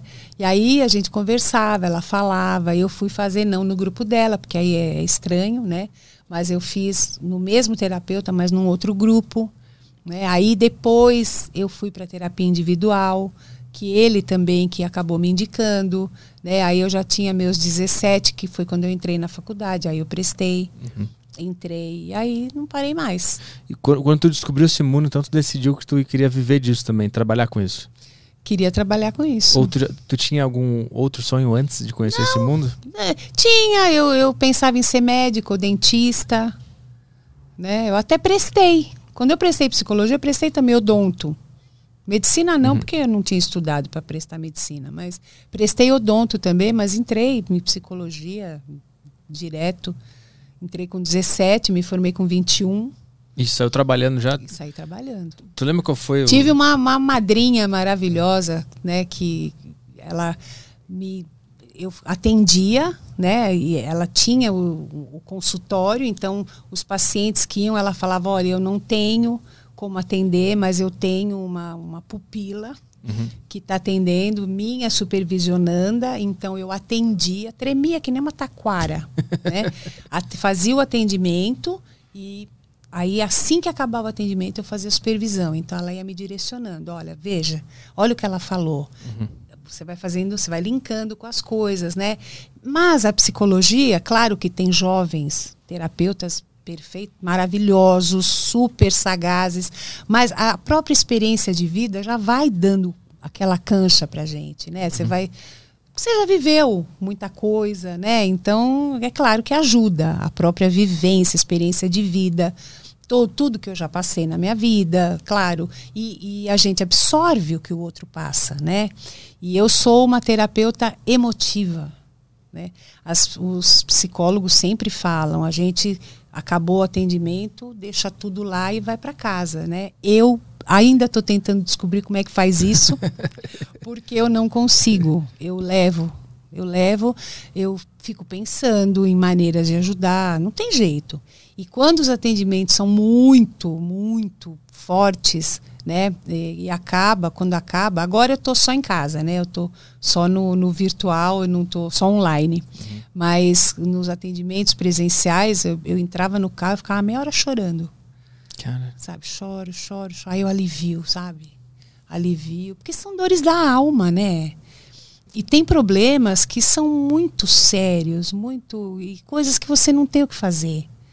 Né? Um paciente que procura, eu estou ficando cega. O que, que você vai. sabe? Sim. Você lidar com a impotência, com a tua impotência, com a impotência da pessoa. Você não pode dar falsa esperança, você não pode julgar, você não pode. Porque no canal, no caso de família, eu dou conselho, mas terapia é outra coisa. Uhum. Né? Você tem que dar ferramentas para a pessoa se cuidar. Né? Tu tem que ir guiando ela pra ela achar as ela respostas. tem que andar né? com as Tu- pernas dela. Aham. Né? Tu não pode dar a resposta do. Não. Por mais que tu saiba ou tu queira Porque eu vou dar a resposta coisa. que eu acho, É, né? Para mim, que eu, que eu daria para minha vida. Uhum. Só que ela tem outra vida. Tem outra cabeça, tem outra família, tem outras vivências. Uhum. Não tem como. E quando tu começou a, a fazer esses atendimentos ainda jovem, né, como é que tu se portava na frente da pessoa que te trazia um, um problema e tu era inexperiente ainda e tinha que lidar com um problema real de uma pessoa? É, então, eu, depois eu chorava muito na supervisão. Aí eu tinha a minha terapia. E até hoje a gente discute casos, né? Porque às vezes tem caso muito cabeludo. Muito, sabe, que realmente complicado, que mexe, que confunde. Né? Então a gente faz uma supervisão, eu faço supervisão. Vou, vou conversar com, com outra terapeuta. Eu acho que isso faz parte, né? A gente faz supervisão, O, que, que é? Como assim supervisão? Tu conversa com outra terapeuta conversa sobre o caso, sobre o caso de um paciente específico para ver, tipo, para ver a segunda opinião, outra Isso. visão sobre aquele assunto. para ver se a minha visão Hum. está correta. Tem algum caso que tenha sido assim o mais complicado assim que você teve que teve que pedir ou, segunda opinião de outros profissionais porque era uma coisa que tu não fazia ideia de como lidar com aquilo? Não, Não não, não, Não. podemos falar? não, não, Ah, tá. não. Aí não é nem onipotência, é porque os conflitos humanos são sempre os mesmos. É incrível, né? É, teve um caso, sim. Na verdade, tive- teve dois casos, mas é em terapia sexual, aí não, não dá para falar. Ah, tá. porque realmente muito desconcertantes assim de Hum. que eu nunca tinha visto aquilo né então é, é- Ah, você dá uma né e você não pode fazer aquela cara de ó, de ah, né você tem que ser não pode natural reagir, sim. mas em termos de terapia os conflitos são aqueles você vai acolher a dor daquela pessoa você vai mostrar que, que você está entendendo o que está acontecendo, você não vai julgar. Né? Eu tenho paciente, tem gente que me procura só porque também não tem com quem falar. Sabe? Eh, Pessoas solitárias ou pessoas que têm problemas de confiança, não confiam nas pessoas para falar o que sentem, o que acontece na vida. E porque o consultório de psicologia é um confessionário, né? Você guarda milhões de segredos, óbvio, né? Então, o que está lá não sai de lá. Então as pessoas se sentem à vontade com isso. Isso é muito legal, a confiança que tem na gente, né? E a gente faz de tudo para fazer jus àquilo. É muito bacana. Tu é, tu É é- muito gratificante. tu é terapeuta sexual também, né? Que, Também. que, que tipo de, de problema a sexualidade traz para a humanidade? E por que, que ela é uma força tão, tão potente assim que causa essa- essas situações? É porque o sexo é bem muito valorizado, né? E, e Freud já dizia que é a força que move o ser humano, né? E as queixas mais frequentes são a mulher, na, na mulher é a, é a anorgasmia, né? A mulher não consegue ter orgasmo e a falta de desejo. Ela, a mulher não tem vontade de transar, né? Mas Chega isso- uma determinada Ah, tá. idade, Uhum. principalmente depois da menopausa. Tem mulher que não, né? Que tem maior vontade, tem maior fogo, tem tesão, mas a, a maioria não, né? E o homem é a, a falta de ereção, dificuldades na ereção, a ejaculação precoce é a campeã, né? Nesse mundo doido, ansioso, né? Então é o que mais aparece. Mas a ejaculação precoce, ela é um, ela é um problema psicológico ou é fisiológico? Geralmente é psicológico, é emocional. Hum. Emocional. Em que É. sentido? É, você. Ansiedade. Ansiedade de desempenho, pode ser. né? Então, eh, tem homem que fica tão nervoso, às vezes, a mulher, ele acha que a mulher é muita areia, sabe aquela coisa? E aí ele sai do corpo e fica olhando a relação. Aí ele. Aí ele ou ele perde a ereção ou ele goza muito rápido. Hum. Entendeu? Ou ele ou pode ser situacional também, né? Tanto a falta de ereção, a perda da ereção, se ele está traindo, ele pode ter uma perda da ereção com, com a outra ou com a esposa, por, pela culpa. Ah, procedimento de culpa. Procedimento de culpa.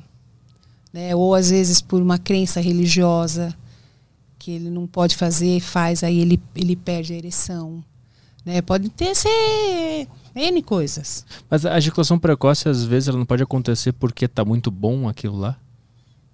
E aí não é um problema, é porque estava muito bom. É, aí, aí pode ser na primeira, mas na segunda já demora mais, né? Mas a ejaculação precoce geralmente é em todas. ah, ah, o cara deu uma, na segunda também acontece a mesma coisa. Toda vez que ele vai ah. gozar, vai ser rapidinho. Ah, entendi. E, e o, o homem tem mais dificuldade de procurar ajuda no quesito sexual do que a mulher? Não, eles procuram pra caramba. É?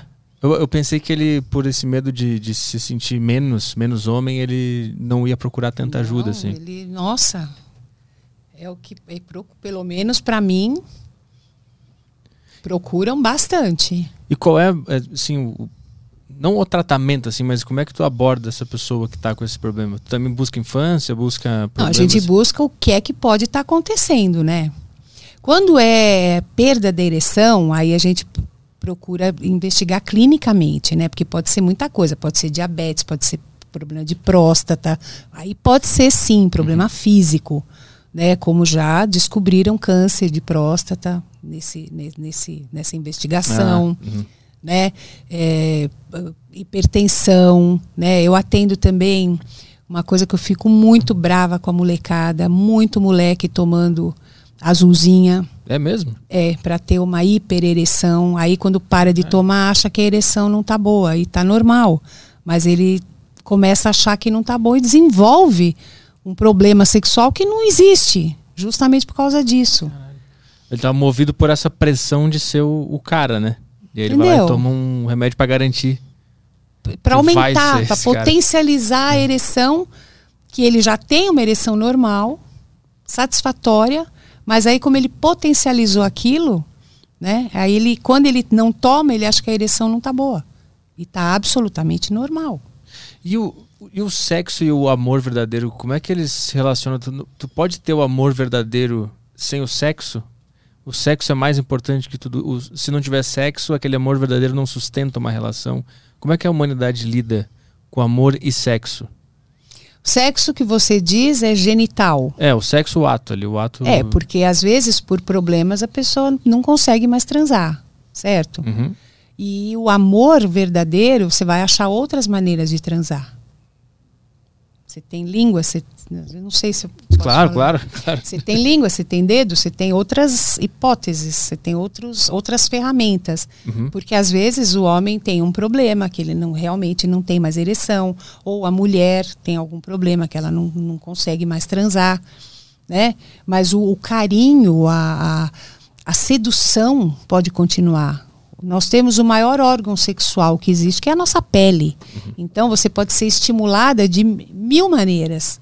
Não só a geni genitália ser estimulada. Porque o sexo é muito genitalizado. Sim. Né? E, não, uhum. e não precisa ser assim. Hum. Não, nem tem que ser assim. Se, se tiver qualquer outro problema, o sexo não precisa deixar de existir. É, mas o amor verdadeiro, o puro, aquele honesto que, que, é, que é o que a gente sabe, o verdadeiro, ele consegue sobreviver sem, sem, sexo? sem sexo? Consegue mesmo com o da pele, com a língua, ele consegue continuar existindo? Consegue. E o ser humano consegue lidar com isso? Consegue. E viver sem o sexo? É? Principalmente as mulheres. Mulher tem mais facilidade para lidar com isso, né? Os homens, eh, olha, já vi casos de mulheres que amavam tanto o marido e o marido amava a mulher que ela liberou ele para fazer muito bem feito porque Desde que ela mais. não soubesse, porque ela não conseguia mais, por alguma razão. Que loucura. Né? Aí o cara que não, que imagina de jeito nenhum, mas não sei, né? sim, sim. Mas, você vê, bom, respeito. Isso é amor. Né? Ou a mulher que fala, não, eu não consigo mais, então eu vamos separar. Porque eu não vou fazer isso com você. Você ainda tem muita lenha aí, uhum. né? Uhum. E eu não vou obrigar você a ficar comigo sem isso. Não, eu, eu quero ficar com você. Mas- É um acordo. Sim. Você entendeu? Quando, a relaciona... Quando o relacionamento é saudável, existe acordo. Tudo é acordo. Mas por que, que o sexo ele é tão importante? Porque eu vejo assim que o sexo é um mecanismo da, da natureza para manter a nossa espécie aí. Então ele nos dá essa vontade que se tu parar para analisar, ela é meio, ela é meio estranha, ela é meio inútil assim. É, ela é muito é- carnal e muito física e pouco espiritual, pouco de autoconhecimento. É um, é um impulso que tu dá vontade e tu faz uma coisa É, como comer, como. Sim. Entendeu? Mas é, é, um, é, um, é uma pulsão vital né, para muitas pessoas, mas não é para todas. Não é para todas. Tem pessoas que vivem sem sexo. Ou que transam pouco. Agora, tem gente que gosta muito, que hipervaloriza o sexo. Eu acho que é uma questão ma- mais pessoal e é uma coisa muito hipervalorizada, muito explorada, né, pela indústria, pelas propagandas, pelo sex shop, por produtos, por tudo, né? Se investe muito na sedução. Agora tem gente que é mais devagar e, e tá muito bom, tá ótimo. Não é uma coisa é, que a gente pode não é pegar, obrigatório, assim, a sabe? humani- Se eu não tiver, eu nunca vou ser feliz. Sim, pois ou é. você é incompleto, ou você. Não. Mas vendo a humanidade como um todo, assim, o sexo ele não é mais valorizado do que ele deveria ser. Eu acho que às vezes ele é hipervalorizado, realmente. E aí isso pode acabar um amor de verdade porque a sociedade está muito envolvida com sexo, entendeu? Tudo que você imaginar pode acontecer. Em termos de ser humano e de relacionamento, existe tudo. Todas as hipóteses são É possíveis. uma grande confusão tudo. tudo é possível. Né? Por isso que quando a gente fala, faz um vídeo, fala, ah, não, mas comigo não. Eu falo, gente, pode acontecer qualquer coisa. Qualquer coisa é possível entre duas pessoas. Vamos ver se tem alguma pergunta aí, que eu tenho umas separadas aqui da produção. Beleza. É, tem bastante coisa aqui no Telegram. Vou começar a ler aqui. Ah, o que, que tem de começo? Vamos lá. O, o, o Barucho. Sei lá, esse é o nome dele aqui. No Telegram? É, ele mandou aqui. é, Olá, quais são as maiores diferenças no que se diz respeito aos conflitos familiares da família de classe menos privilegiada e da mais privilegiada?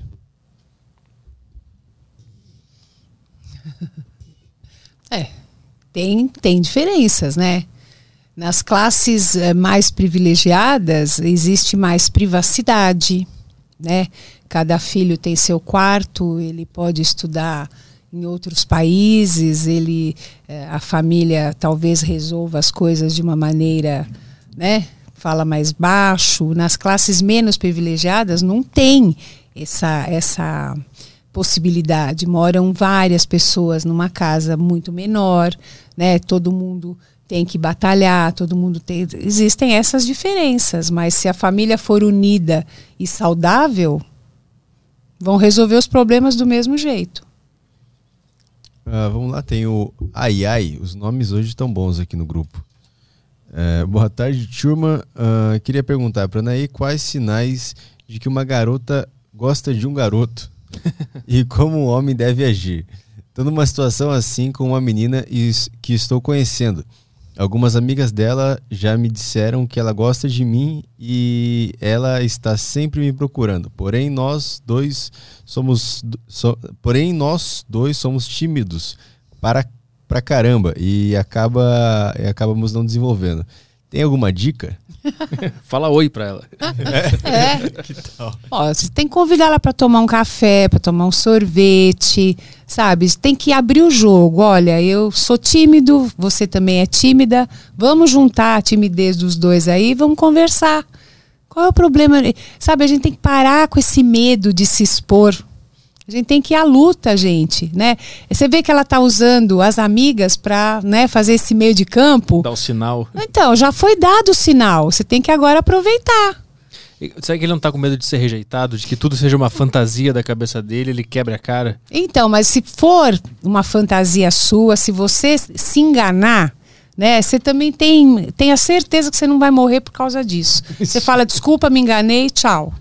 Exatamente. O medo da rejeição trava muitas pessoas no, no âmbito amoroso, né? O medo de não agradar, o medo de ser rejeitado, sabe? Mas isso é impossível de controlar. Você não controla isso. Ou você peita e aguenta as consequências, você pode se dar bem, tem 50% de chance. Não existe garantia. Como é que é o nome dele? Tá ai ai aqui. Ai, ai. É. Ai, ai, é o desespero. Ai, ai, Até vou o ou nome não dele vou? é desesperador. assim. ai, ai. Dá um oi pra ela, cara. Vai lá e dá um oi pra ela. Fala, fala Isso. Assim, oi, tudo bem?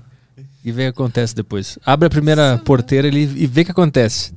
Depois vai improvisando, né? Assim que faz. É, não, é- é um exercício de criatividade também, né? Como você É. chama, onde você estuda, o que, que você gosta de fazer, como você é bonita, desde que eu tive a primeira vez eu gostei de você. Essas Fala- coisas. Fala assim, vamos, vamos criar o casal mais tímido do mundo. Isso é uma boa frase. Aham. Mas não é Competir pra... quem é mais tímido aqui. Isso, vamos competir pra ver quem é mais tímido. Aí senta do lado dela e fica quietinho olhando Eu, pro eu lado, quando assim. eu era adolescente, eu saí com uma mina uma vez que ela era muito tímida e aí ela não queria falar comigo. Eu falei, ah, é, beleza. Escrever você consegue. Aí eu peguei um papel, comecei a escrever no papel assim, aí eu passava pra ela. Ficou tão humilhante aquilo que ela falou comigo. tá vendo? Foi legal. Vai lá, É, mais uma. O Cortes mandou aqui. eh, quais são os impactos da tecnologia nos relacionamentos atuais? Hoje estamos muito mais conectados com os parceiros. E nunca estivemos tão sozinhos. As pessoas eh, criam coragem para falar coisas né, virtualmente e quando se encontram não tem coragem de falar mais. Eu acho que está faltando mais olho no olho, está faltando conversar, sabe? Se olhando, se tocando, falta toque.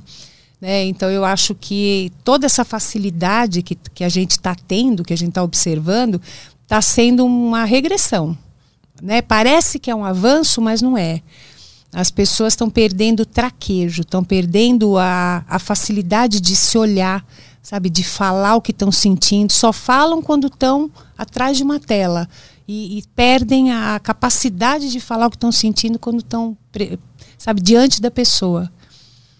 Tem uma pergunta aqui. é, tu é embaixatriz da causa transex, né? Tu atende muito trans... Por que, que tu ganhou esse... esse... Porque a gente defende muito eles no, no, no caso de família. Uhum. né? Porque é muito, muita homofobia. A gente grava muito programa sobre homofobia, é, sobre pais que têm muita dificuldade das- de aceitar, irmãos, aquela coisa. E a gente cai matando, né? Uhum. E tenta orientar, óbvio. Né? A gente tenta orientar essa família. É, ah, eu não quero que meu filho sofra, eu não quero que ele seja gay porque ele vai sofrer preconceito eh, fora de casa. Aí, não, aí põe o filho para fora, você não é mais meu filho. A gente não consegue entender isso, né? Então a gente orienta, fala o quanto a família tem que apoiar, que é isso que vai fortalecer os filhos né? Ah, ele, ele tem que deixar de ser gay. Eu falei, a senhora ama seu filho? Ama. A senhora seria, viraria lésbica para agradar seu filho? Mas não, que jeito? Então, que jeito? Como é que a senhora acha que ele vai virar hétero para agradar a senhora? Sim. Né? Então isso foi ganhando a simpatia, Aham. né? Porque realmente não- a gente tem que falar sobre isso, né? E foi assim. O que, que se passa na cabeça da família que não aceita isso dentro da própria família? O que, por que, que eles... dogmas, é, crenças, valores, vergonha, porque socialmente a gente é bombardeado desde que nasce. A gente ouve piadinha, a gente ouve comentários depreciativos, a gente ouve gozação, Uhum. né? Então a gente cresce com isso e você acha que você faz todo um script para o teu filho, para tua filha, né? Se você tem um filho, você está preparado para ter uma nora, né? Você não, você tem que fazer o enterro desse filho hétero. Leva um tempo para você fazer isso, né? Para entender que você vai ter um, um genro, você não vai ter uma nora. Aquele script que tu escreveu, tu tem que jogar fora. tem que se Totalmente. Você tem que fazer um daquilo. enterro. Você tem que enterrar tudo que você projetou. Tudo que você sonhou. Porque a gente faz isso com o filho. A gente faz. Eu, meu filho vai ser assim, vai ser assado, eu vou ser vovó, babá, babá. Aí nada disso mais vai rolar. E eu falo para eles o seguinte: você, quando você sai do armário, que eu já acho um, um horror, eles têm que sair do armário, né? É um, é um rito que eles têm que cumprir. O menino hétero não- tem que fazer isso, né? pai, eu sou hétero. Não, o filho gay tem que passar por isso, por esse constrangimento, essa, essa que eles morrem de medo dessa hora, né? E aí ele, eu falo, vocês treinaram isso quanto tempo para chegar para o pai ou para a mãe e falar? Vocês não treinaram? Vocês não estão há meses, às vezes há anos, pensando em como vocês vão falar? Vocês chegam e falam, mas eles estão ouvindo pela primeira vez, mesmo que eles desconfiem. Então vocês têm que entender que vai levar um tempo para as coisas se acalmarem, sabe, se ajustarem. Uhum. Né? Então tem que ter paciência também. E tu atende também é, pessoalmente, é, pessoalmente não individualmente, trans também? Já atendi. A, Tenho amigas. E o principal, o principal problema é a não aceitação da família? É sempre a não aceitação. Sempre. Aquela coisa da família rechaçar e não querer ver, e, sabe? O, o, o, quão, o quão. Quantidade de sofrimento que isso causa no cérebro humano, assim, de ser rejeitado pelas pessoas que estão próximas. Por ser quem é. É. Como é que você, como é que você dorme com esse barulho? O que, que você faz? Pois é, qual é o impacto disso na, na, na psique? Tremendo. É tremendo. Sabe, eles vão. Eu acho que realmente não tem como. Vai levar isso para a vida toda. Né? Eles, aí eles buscam grupos, buscam guetos, né? para se fortalecer, porque eles têm que ficar com, com iguais, com alguém que entenda o que eles estão sentindo, o que eles estão passando. Né? Agora, tem famílias também que são muito legais. Tem famílias muito legais, que entendem, que apoiam, que, sabe, acolhem. Muito, muito. É lindo. Vai mais uma aí? Bora. É, tem aqui a pergunta do Brunão. Brunão mandou, gostaria de saber da Anaí como ela entrou no caso de família e qual foi o, o caso mais inusitado que ela já viu. Eu entrei em 2004. é, antes era a Regina Volpato, apresentadora, Bruno, e era um psicólogo diferente por programa. Né? Então eles iam, eles procuravam, a produção procurava consultórios de psicologia, porque precisava de muito psicólogo, né? era um por dia. Então, eles pegavam lá o Google, jogavam lá psicólogos É. e iam procurando. Iam procurando e convidando, né? E fui no meu, no meu consultório tem muitos psicólogos, né? E falar, vai, só que eu falei, eu não, imagina, não vou nada, aquele barraco, vou nada, não sei o quê.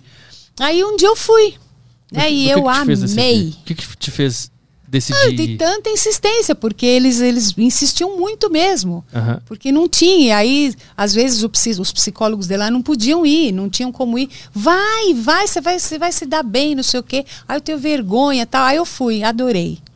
Adorei. Sabe, me realizei, achei ótimo.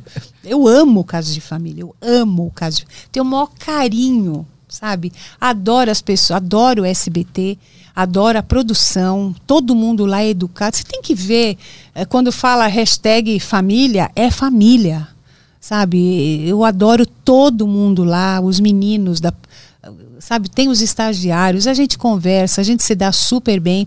Aí eu fui, Bruno, aí eh, eu dei, eu sou muito direta, então eu respondi na lata, o pessoal ficou meio assim. Eu não falo difícil, eu falo um português que todo mundo entende, eu não falo termos difíceis, né, de psicologia, sei falar, mas eu, eu, eu falava o que eles iam entender. E aí, depois de algum tempo, eu recebi uma proposta para ficar fixa. Foi assim. Tu, tu lembra o que, que tava passando na tua cabeça quando tu tava indo para o primeiro dia de gravação? Tava? Nossa, ah, ah, sim. Falei, nossa, vai ser um fiasco. Não sei o que, que vai acontecer. Né? Sei lá, eu não tinha noção do que, que ia acontecer. Já tinha lidado com câmera, com TV, essas coisas? Nunca, Primeira vez. Nunca. Mas olha, eu incorporei, parecia que eu nem estava no estúdio. Porque como é pequenininho, e aquela gente na frente, para mim era uma terapia de grupo. Ah, aham. Sabe, eu desencanei. Eu não quero saber se eu tô bonita, se eu tô feia, se eu tô gorda, se eu tô magra, se eu tô velha. Eu tô lá para falar de psicologia. Né? E, e acho que ser desencanada assim ajuda. Tu lembra que foi, o- qual foi o primeiro caso que, que aconteceu lá? É que já deve ter passado tanta coisa já. São 17 anos. Já, já foram milhares de casos.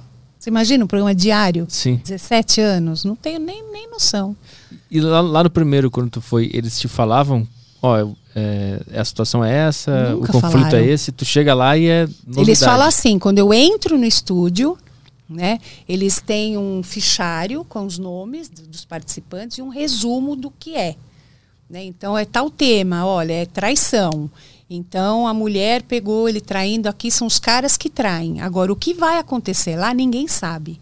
Porque a coisa vai rolando. Às vezes a gente está gravando um programa de um tema e muda o tema, que vai para outra história. Sabe, nem que quisesse não daria para ser combinado. Não tem como. Uhum. Sabe, aquilo vai fluindo, vai rolando. Qual era a outra pergunta dele aí? Caso que mais marcou. Ah, é. É, vários marcaram. Nossa, sabe, esse programa de gays, de rejeição bárbara, sabe? Eu choro, eu choro, eu não seguro, não consigo segurar. É, violência doméstica, vários chocaram. É, um engraçado foi do, do, da mulher que recebeu o trote do. Esse eu contei no programa do, no De Noite, ah. do Danilo. Tinha acontecido naquela semana que eu fui, que eu fui no programa uma mulher recebeu o trote do sequestro. Ok, tô com a tua filha. Isso que ela falou. Que filha aqui? Minha filha tá do meu lado, rapaz. Não enche o saco, tô dura. Mas olha, tua voz é bonita. Aí o cara virou e falou: a tua também. Ó, esquece essa história de sequestro. Como é que você chama? Não sei o quê. Ele tava em Bangu, ela foi visitar, namoraram e caso de família fez o casamento deles. Eles casaram no programa. Eu achei uma coisa inédita. Maravilhoso. Vai mais uma aí. Uh, tem mais uma aqui. Deixa eu só encontrar aqui a pergunta. É, Rodrigo mandou. É, gostaria de saber como aprender a, a se comunicar melhor. É, tenho muita dificuldade em conversar, nunca sei o que falar e responder ao conversar com outras pessoas. Para você eh, ganhar mais confiança, você pode fazer um curso de teatro, um curso de oratória, você pode fazer várias coisas nesse sentido prático. Né? Mas uh, eu te recomendo leitura, leia muito, né? Se uh, fique por dentro do que está acontecendo, tenha temas que você domine para você puxar uma conversa, né? Quando você falar, olhe nos olhos da pessoa. Quando a pessoa estiver falando com você, preste atenção, faça que sim com a cabeça, demonstre que você está atento ao que aquela pessoa está falando. Isso é educação e demonstra interesse pela pessoa, entendeu? Se você tiver um interesse amoroso junto, você olha com um pouquinho mais de calma, você demora um pouquinho mais nesse olhar, né? Você dá um sorriso, mas o importante é você ter certeza do que você está falando. Você tem que estar tá convicto do que você está falando. É isso que dá segurança. Queria te perguntar qual é o, a gente fala bastante sobre os problemas que as mulheres enfrentam em relacionamentos, né? Como, como é que é para o homem? Que tipo de abuso o homem sofre?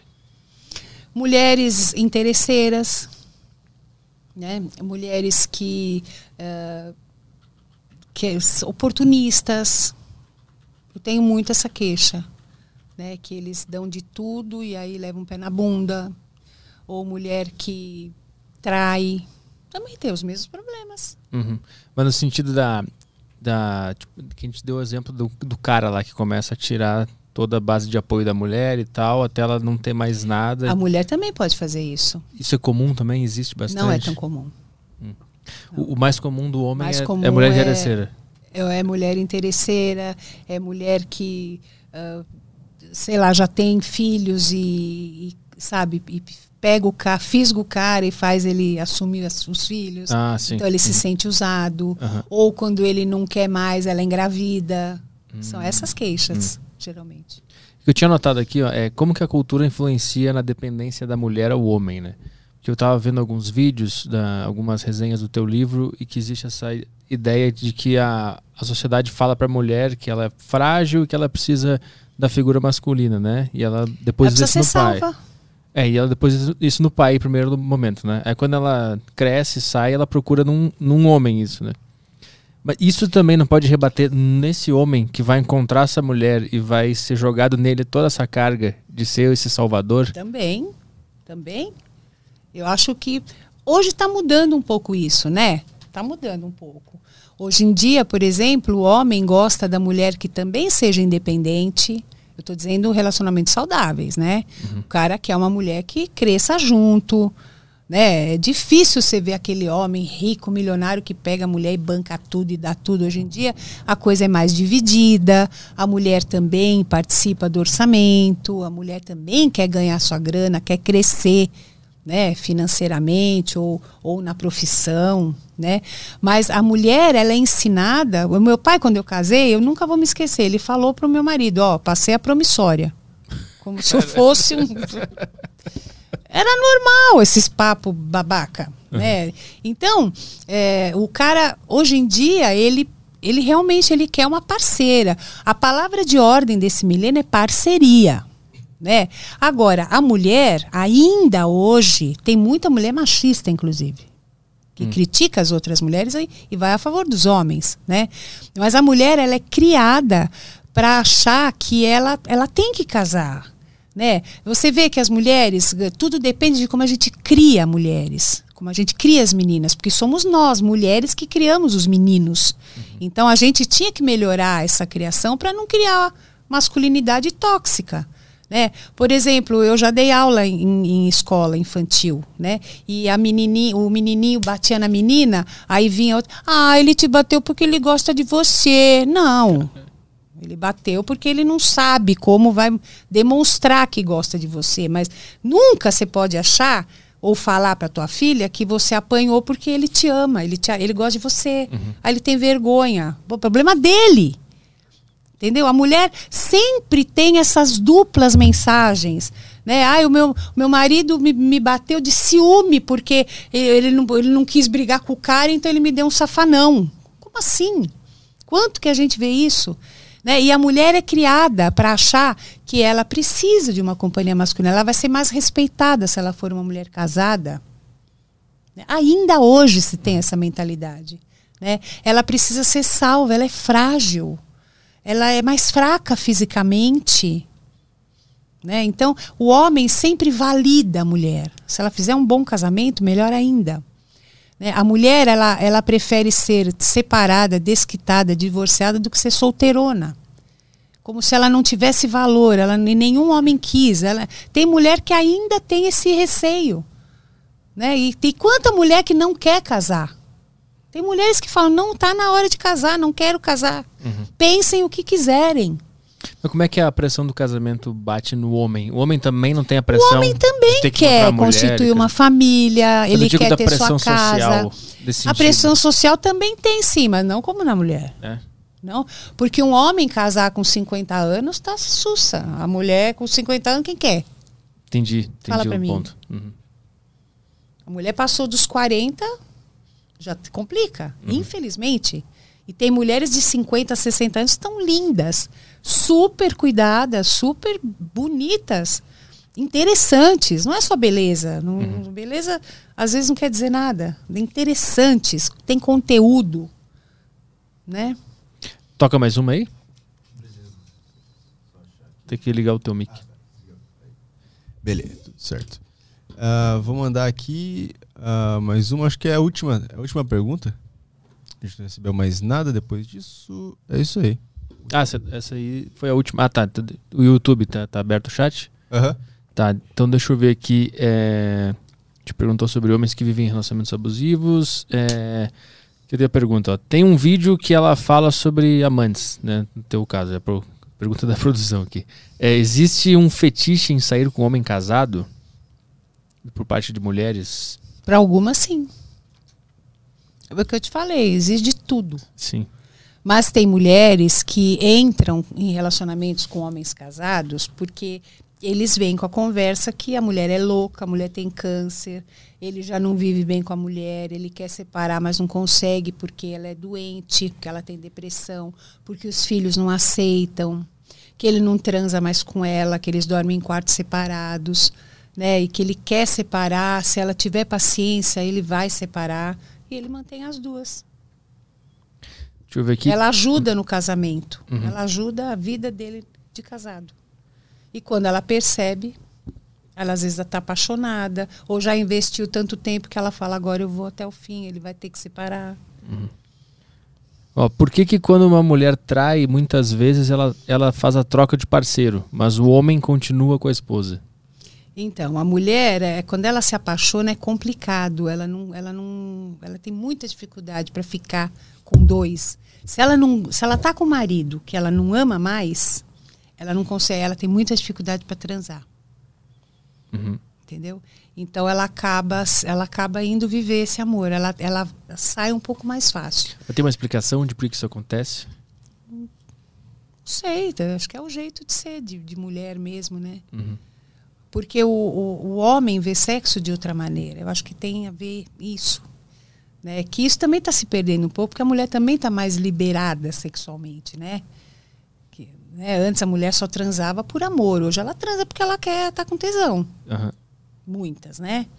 Mas o homem, ele, ele se apega muito à casa dele, ao lar, hum. a, ao patrimônio sabe? Aos filhos, a maneira como ele é cuidado pela esposa, a, ao, aos vínculos familiares, aos amigos. Ele gosta da vida que ele construiu de casado. Tanto que o homem, ele só separa se realmente a vida de, casado dele é um inferno, né? Ou se ele estiver no ápice da paixão pela amante e a amante souber fazer e falar, ou você vai agora ou tchau. Uhum ou ela aparece com outro e enlouquece o cara. É, geralmente é nessas situações, senão ele mantém.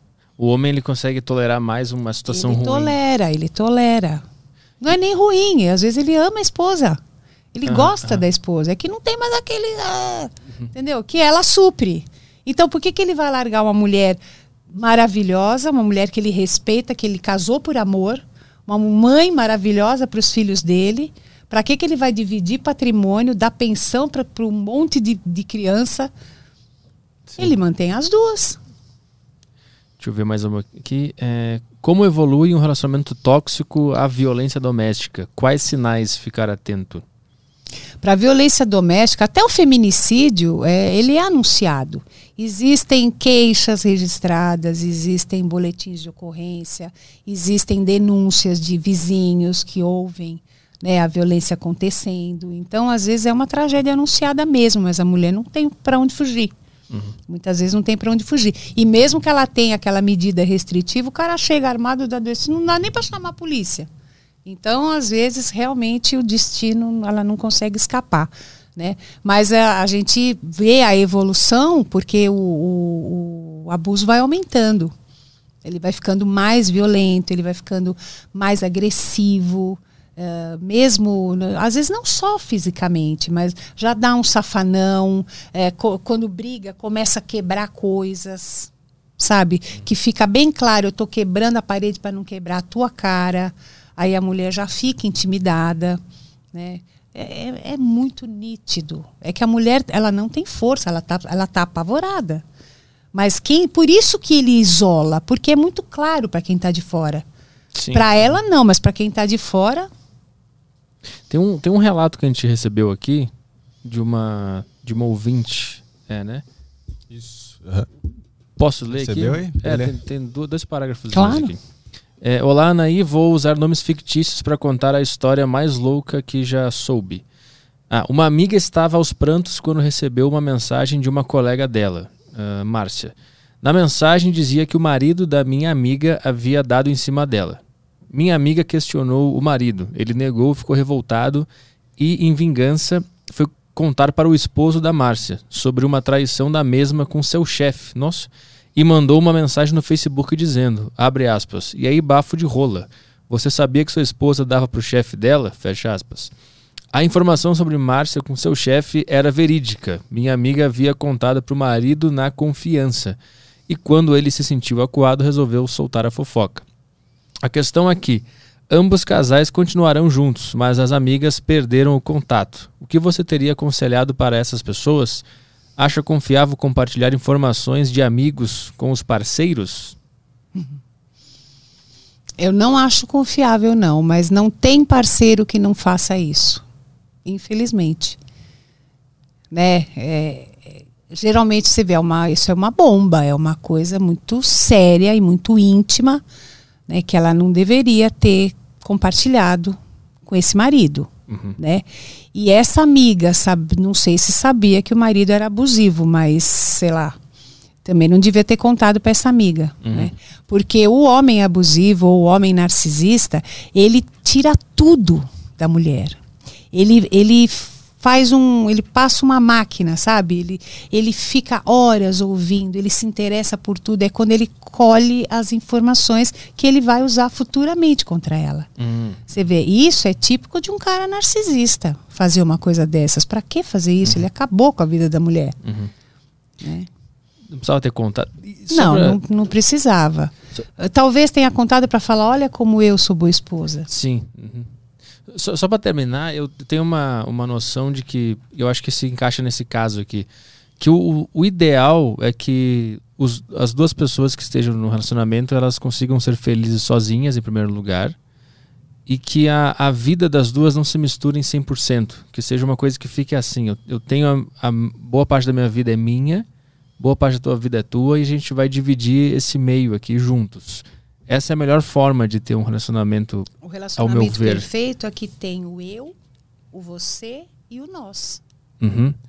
Mas aí é que São às, coisas diferentes. às vezes acaba misturando, né? A minha vida acaba virando a vida dela e a dela vira a minha. E Essa simbiose. esse tipo de de coisa pode acontecer, entendeu? Claro.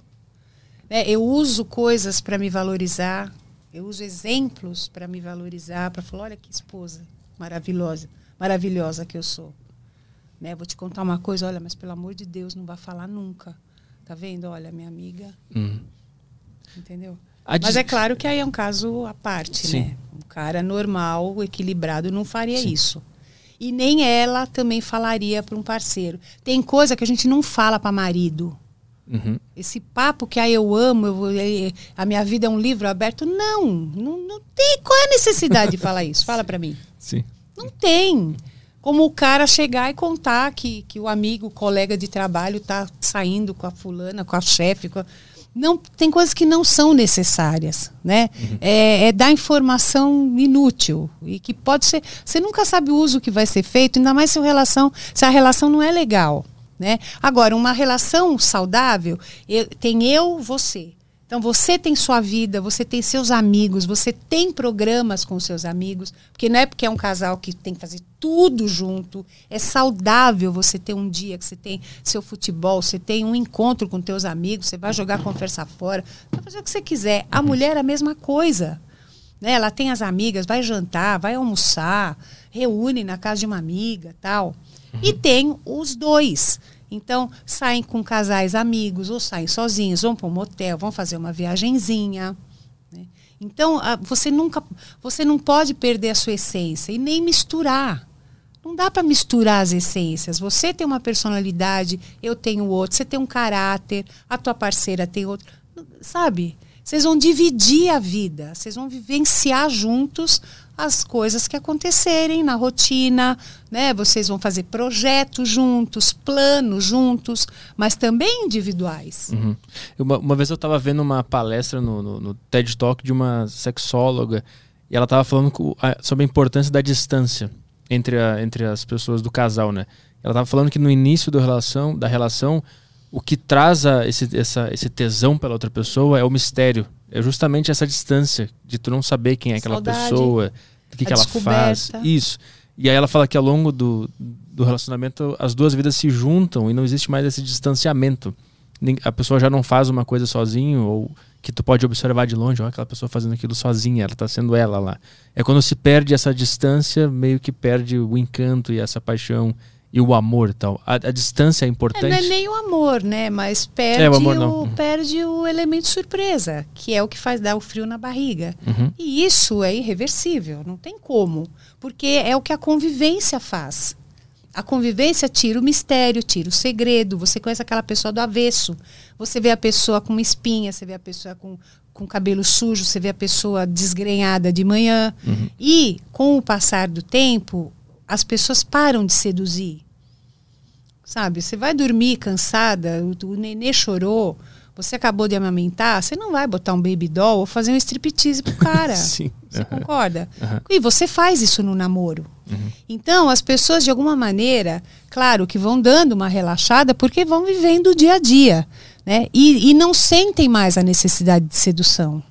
Esse é o problema. E nem o homem. Ele fala da mulher, mas ele também não faz. Uhum. Que porra que ele que, que ele faz? Não faz também. Né? Queixa que a mulher fez isso, aquilo, tá de tal ou tal jeito, mas ele também tá. Né? Então fica nesse ponto que fica tudo muito em cima da mulher. É, o, a gente faz programa de transformação, no caso de família, e os caras vão lá reclamando que a mulher engordou, que a mulher tá um bagulho, que a mulher. Eu fico olhando para os caras. O cara também tá. Eu falo, mano do céu, olha o cara. Olha o cara, como é que ele tá lá se queixando. Eu, teve, teve um dia que eu não aguentei. Eu falei, você se olhou no espelho? Porque eu acho que você também precisa de uma transformação. É muito fácil ficar falando da mulher. Se olha. Olha a sua barriga de chope. Sabe? Pô.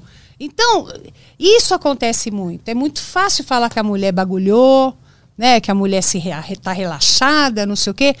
Mas o casamento traz isso, sim. Ele, ele é um mata-tesão. eventualmente falando. Se o casal souber investir na sedução, sabe, marcam encontro. Eu tinha um casal que eu achava sensacional. Eles marcavam encontro em barzinhos aleatórios. Aí ele ia como se ele não conhecesse, ele, eles ficavam se olhando. Às vezes ela ia só com uma capa. Eles tinham um, um, um esquema deles, uhum. sabe? Aí eles iam para motel iam para um sex shop, então dava uma pimentada. Isso não é toda hora, é eventualmente, uhum. sabe? Quando dá, quando tá legal, quando estão afim. Sim. Né? Uhum. Então dá para fazer muita coisa. Agora, perde por esse lado, porque a convivência realmente não tem como você ter segredos, você seduzir. Ele não tem mais o que descobrir dela ou ela dele. Né? Mas tem a convivência gostosa, né, tem a, a, intimidade, traz outros ganhos que também são muito legais. Sim, é, o ponto dessa. Depende do que cada um gosta. Se você sim. gostar só de novidade, você não pode ser um marido. Ah, sim, não pode casar, né? Ah, você tem que ser só um namorado. É. E, e não é obrigado a casar. Claro. Você concorda? Uhum. Casa quem quer. Sim. É que o ponto dessa, dessa sexóloga que ela estava falando era a importância de criar esse distanciamento dentro da relação de ter de cada um ter atividades que faz sozinho para gerar o distanciamento e tu poder observar assunto. e tu poder observar assunto. a pessoa fazendo algo sozinha e admirar de longe de novo. Eu acho que o, o que o teu casal o casal que tu falou agora fazia era mais ou menos isso, se colocar numa posição de distanciamento para se olhar de longe e poder admirar de novo e tal. Sex and the City. Eu não sei se foi o primeiro ou o segundo filme que eles fizeram depois que acabou a série. É, eles combinam ela, a, a, a, protagonista lá, que era escritora, não, não esqueci o nome dela, ela tem que escrever um artigo e ela não consegue se concentrar. E ela está casada com o Big e ela vai para o apartamento dela de solteira para ela fez uma imersão para poder fazer o artigo, escrever o artigo. Ela fica quatro, três ou quatro dias. Aí no, na sexta-feira ele liga, fala: "Você já terminou? Uh, vamos, vamos jantar?" Ela fala, mas agora ele fala, é, eu já tô aqui embaixo. Ela olha pela janela, ele tá esperando, ela entra no carro, eles dão mal malho no carro, uhum. aí eles vão se beijando, vão pro restaurante, mal consegue acabar de comer, já vão para um, um motel. Aí ele, ele sugere, ele fala, olha, foi tão maravilhoso, parecia que eu estava te vendo pela primeira vez. Vamos combinar assim? sei lá, uma vez a cada dois meses eu passo 15 dias lá? Ela pirou. Ela falou: então você tem necessidade de se afastar de mim? Né? Você vê os casais, Caramba. se a mulher sugerir isso, sugerir isso, o cara vai falar: por quê? Né? E, é, foi super legal, seria maravilhoso. Sim. Né? Mas ela achou que ele não amava mais. Então também é a coisa do amor romântico, casar para toda a vida, ter que ser feliz para sempre. Ninguém é feliz todo dia, o tempo todo né? Mas dá para viver muito bem.